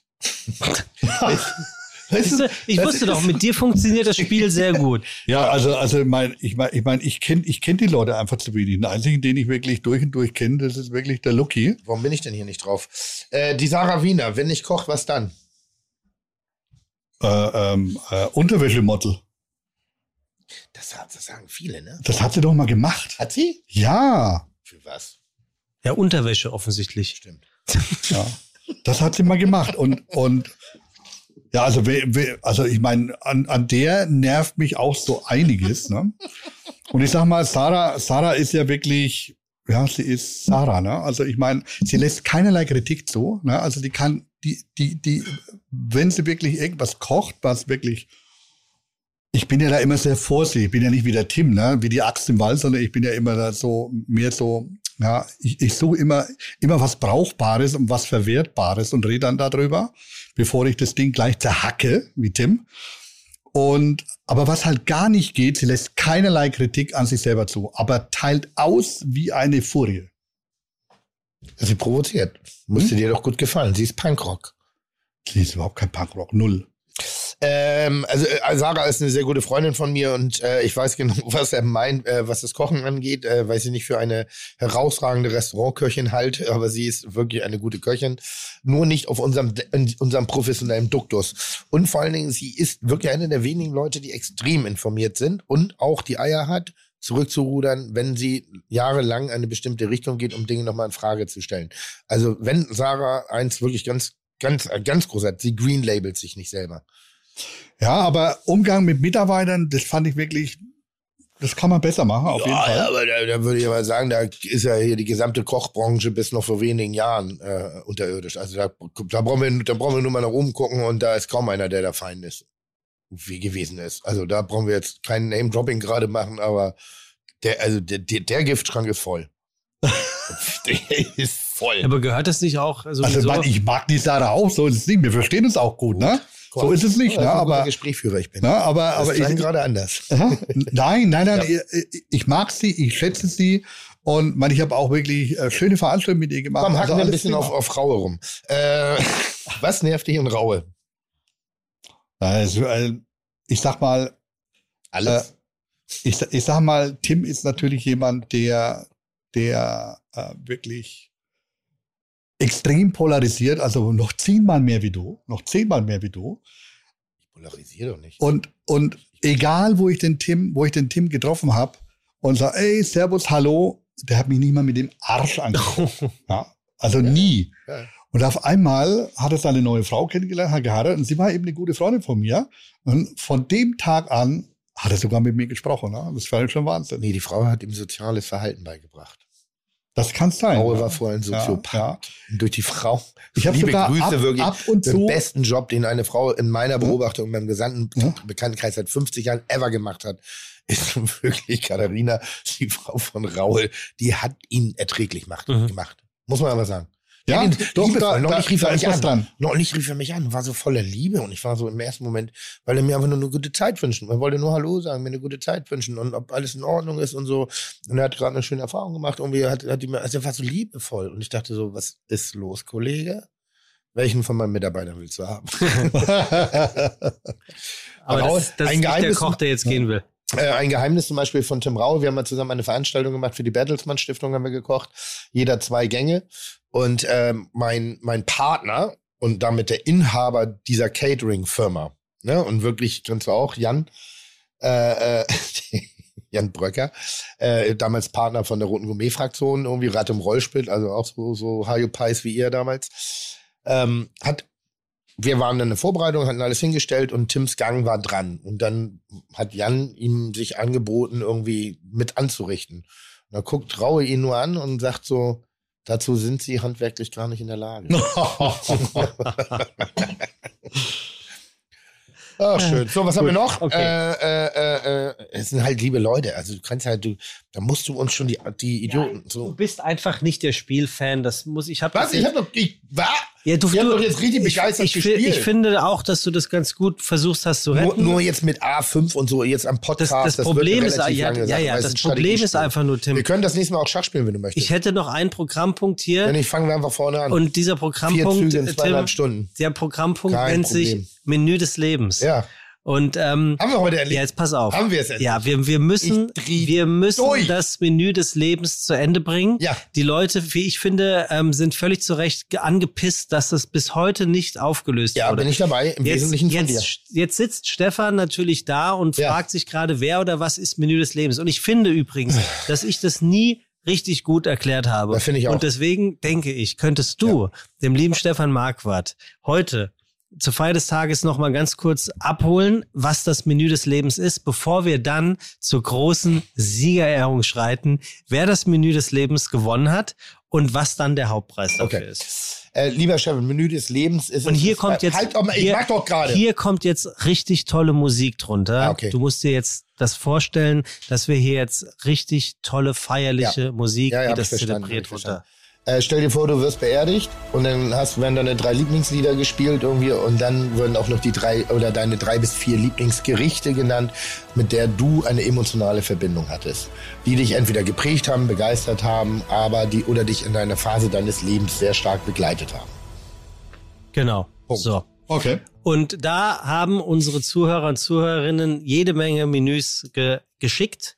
Und wir haben in äh, insgesamt sieben Folgen mit Monika Fuchs, mit Franz Keller, mit T. Duck, mit Matteo äh, aus dem äh, Bianc, mit Viktoria Fuchs und Katrin Bauerfeind haben wir also Gewinner auserkoren. Und wir, keiner hat schlauer geguckt als du an dieser Stelle. Genau. Und wir sind irgendwie nie so richtig zu Potte gekommen. Nun müssen Ja. wir es aber mal zu Potte bringen. Und weil wir jetzt hier ja auf einem Kahn Dann sind, komm weil wir jetzt ja heute hier auf einem Kahn sind, haben Auf wir uns gedacht, dass wir die Ja. sieben Gewinner, das sind Florian, bisher äh, Auserwählte, Florian Breiner, Christian Bär, Sarah Sch Tim Schnauze, Sarah Schnetz, Florian Stahr, Laura Trippmacker, Markus Müller und Viktoria Preuß in die äh, finale Auswahl gepackt haben, haben wir die, weil wir auf dem Wasser sind, uns gedacht, hauen wir die in eine Flaschenpost. Ja. Wir haben aber keine Flaschenpost. All wir haben uns gedacht, die Post lassen wir von der Flasche bringen. Und deswegen kommt da hinten jetzt Rickard und bringt uns die sieben mal, Menüs, die jetzt, das ist einfach unsere- nur für die Das Unterhaltung. sind unsere wertvollsten Mitarbeiter. Und unser Gast, Ja. Dankeschön, vielen Dank. Und unser Gast, Stefan, der darf sich jetzt hier das Gewinnermenü Krass. krall, krallen. Und dann darfst du, lieber Tim, entscheiden, was damit jetzt passiert. Okay, komm, hau raus. Dann Kelch an uns vorbei. War die alle nicht vorbei. als er sich das ausgedacht hat? Ihr müsst ihn auch mal bremsen. Toll, wie du das machst, Stefan. Ich hab's einfach drauf. Ja. Du hast auch ein bisschen mehr drauf wieder, ne? Kann das sein? Also ich habe zwölf Kilo abgenommen, du Affe. Das glaube ich ja gar nicht. Mehr als du. Und genau so, damit, wie ich das vorhin erklärt habe, aber du hast bitte nicht Äh, zugehört. ne? Menü. So, Und- Sekunde. Und was passiert jetzt mit dem, dem oder der Gewinnerin, Tim? Das entscheide ich, wenn ich das Menü Okay, gelesen habe. gut.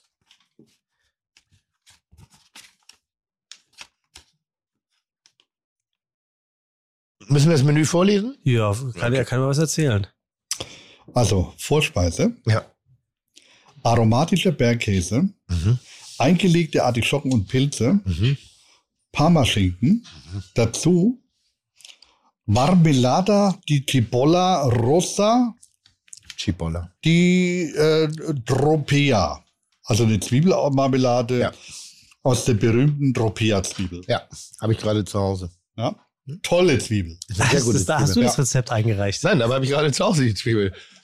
Ich fand das geil, dass Duett? Zwiebel einen Namen hat. Hauptgang, Hauptgang. Duett vom gegrillten Schwertfisch. Duett. Duett. Mhm. Ja, also Mhm. eins. Ja, zwei. ja, ja, ja. Ja.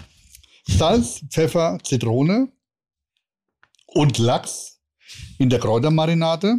Dazu gegrilltes Gemüse, Zucchini und Aubergine. Aus der Spülmaschine. Mhm. Die Zucchini oder die Aubergine oder der Lachs? Der Lachs. Ja. Nachspeise, weißes Tiramisu mit Limoncello. Grüße, Florian. So, also das heißt, Florian Starr aus der Folge mit Matteo ist ganz offensichtlich der Gewinner des Menü des Lebens bei Fite Gastro.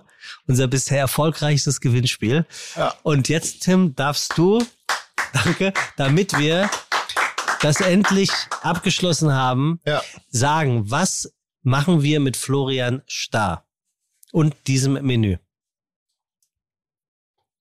Wir lesen das laut vor Mhm. bei Fide Gastro Und applaudieren und applaudieren. und dann ist das vorbei. Dann würde ich diesem unwürdigen Spiel endlich wirklich den finalen Todesstoß verleihen. Okay? Die Rechnung bitte. Und wenn, wirklich, die Rechnung bitte. Einfach nur die Rechnung. So für, für Sie ist heute Abend wirklich, der Abend ist für Sie jetzt beendet. Wirklich, Herr Mergen. Selbst, selbst, was? Selbst das kriegst du noch nicht mehr richtig zu Ende, oder was? Ja, Moment, ich, ich habe ja, ich hab ja eine Vorstellung gehabt, was, was, was der Preis gewesen ist. Ja, was denn? Naja, wir hatten ja Dann ursprünglich, sag das doch wir hatten einfach, ja, Digga. wir hatten ja ursprünglich gesagt, Ja. dass der oder die Gewinnerin Ja. zu uns äh, in den Podcast kommt Ja. für eine Viertelstunde oder eine Ja, halbe ja, Stunde dann machen wir das. und dann erzählt, was dieses Menü seines oder ihres Ja. Lebens wirklich. Ja, warum, brauchen machen, wir- warum machen wir das nicht? Ich wusste jetzt nicht, ob dir das noch recht ist. Kann ja auch sein, dass du den oder diejenigen wirklich Ey, äh, ehrlich, direkt ich weiß nicht, was, was, was du jetzt machst, aber mir ist das zu blöd. Ich, ich, ich gehe jetzt bezahlen und gehe auf Sommerfest. Also Florian, ist Florian. Starr, ganz herzlichen Glückwunsch auch Herzlich- im Namen ja. unserer Eltern. Und auf bald. Du hast das Menü des Lebens gewonnen. Auf hier bei bald. Fide Gastro. Wirst herzlich eingeladen, von unserer Redaktion vorbeizukommen. Kann ich gehen zum zu kochen. Sommerfest? Die Sekunde. Wir müssen, wir müssen noch ordentlich auf Wiedersehen sagen. Und ähm, bedanken uns bei allen Fide-Hörerinnen und Hörern, dass ihr äh, die Geduld hattet, bei diesem wunderbaren Spiel mitzumachen. Es ist ein hervorragendes Spiel, Tim. Du hast es einfach Welches nur jetzt? das Menü des Lebens. Du hast es Es durch deinen unbändigen Hass, hast du es vom der Wurzel an Überhaupt zerstört. Nein, natürlich. nur deine Du hattest Art Angst, Weise- dass es Nein. besser als Kitchen Impossible wird. Ganz und gar nicht. Es war ja mit meine Idee, wie spannend das ist. Bloß du hast es wirklich so dermaßen inkompetent jeweils anmoderiert, dass das wirklich ein totaler Rohrkrepierer. Das war noch dümmer, als das innen drin knusprig und außen rosé braten zu müssen. Also, Also ist So, wirklich. Leute, Leute, bevor wir jetzt aus der Sendung Ja. rausgehen, also Florian, hast, hast du ganz toll gemacht, ne? Und wenn du mal in Hamburg bist, dann gehen wir mit dir eine Runde kickern. In der, Ah, in der Kogge übrigens. da wollte nämlich Kogge. der Herr Marquardt noch eine Geschichte erzählen vom Was? Kickern. Da gibt's Jetzt machen wir erstmal was anderes. Ich habe Geschenke mitgebracht. Jetzt ihr wir erstmal auch die noch. Geschenke. Also du kriegst auch wirklich, also du, du bist ja, du bist, also ein Spielemoderator wirst du niemals im Leben, mein Freund. Aqua di Parma, Es gibt, es gibt nur selbstgebasteltes. guck mal, aus der MS-Tüte und das habe ich eine klare Anweisung gegeben, nicht selbst gebasteltes, bitte. Es gibt nur selbstgebasteltes. Oh, Und zwar für euch beide. Nicht nur für Tim, sondern für euch beide. So erkennt Ja. man den guten Gast. Übrigens, Lucky war, war genauso. Ja? Hat auch was äh, Ja? für, ja, ja. Oh, oh, Nee, als Metzger habe ich gedacht, ich mein, Marquardtswurst. die geilste Wurst der Welt, die müsst ihr einfach mal probieren. Ne? Und, und wenn ihr mehr wollt, die gibt es natürlich im Online-Shop. Logisch. natürlich, natürlich. Für wie Und, viel? und, und ich sag euch eins. Für wie viel denn? Wie- Vielen Dank. Was kosten die denn? Keine Ahnung, das weiß ich doch nicht. Was kostet ungefähr? Ich, ich weiß jetzt nicht. Ich weiß 20, nicht sagen. 30 Euro, aber du hast ja gesagt, du machst aus einem Hühnchen 150 Euro. Da wirst du ja mit ja auch schon 40 Du, es gibt Euro. fünf verschiedene. Es gibt fünf verschiedene und die sind Geil. einfach der Hammer. Ne? Das sind jetzt aber vier gleiche. Das sind vier gleiche, ja, ja. Okay, gut. Weil sonst wäre ja fünf drin, wenn es unterschiedliche wären. Ne? Hat er nicht ganz unrecht. Was mischst du die denn jetzt hinten raus noch rein?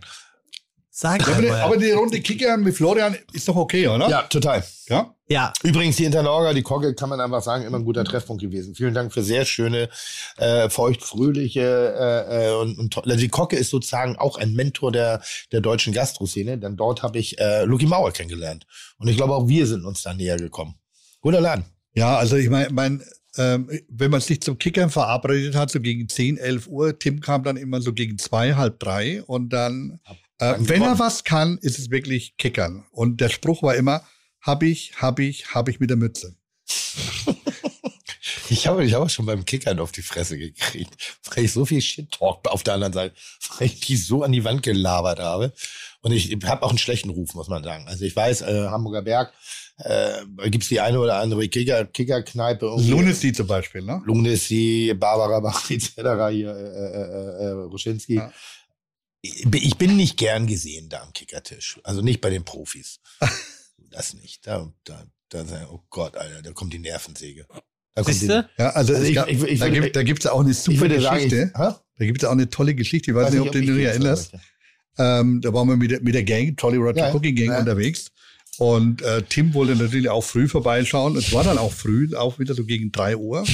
Und dann stehe ich halt mit den Jungs aus Berlin mit der Kochbox, ne, mit Heiko und Walde, Lucky und wir stehen so am Dresen. Und dann ähm, Tim kam rein, hat dann Heiko und Walde gleich begrüßt und sagt, na du Fotze. Ne?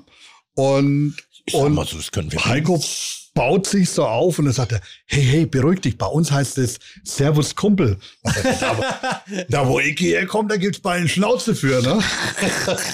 Wir haben eine große, Weißt du so? ich habe eine sehr große Qualität. Ich äh, schaffe es, Freundschaften schon bei der Begrüßung zu zerstören. vor, vor allem verbal. Äh, lieber ähm, Stefan, ganz Ja. herzlichen Dank. Äh, Kann ich jetzt für, zum Sommerfest? Ja, du kannst zum Sommerfest. Dankeschön. Für deinen Besuch hier bei Kommst mit? Gastro auf dem Hausboot von Olli Schulz und Finn Kliman. Tim, vielen Dank, dass du dir die Zeit genommen hast, hier vorbeizugucken. Ja, immer gerne. Diesen, wirklich eine Freude mit. bei diesen äh, Weißt wunderbaren weißt Spielen mich mitzumachen. Ich freut? möchte mich. Redest du mit Stefan oder mit mir? Nee, Jetzt habe ich eine geile Idee. Mit Florian, wenn Florian kommt, ja, dann machen wir einen lustigen Spielabend. Ja, mit, mit Betonschuhen an der Elbe. Vielen Dank fürs Zuhören, meine lieben äh, Fites. Das war die äh, Sommerepisode vom Hausboot Warte. hier auf der Elbe Warte. mit Tim Melzer und Stefan Marquardt. Und ach so, Tim ist jetzt noch an den Drums. So.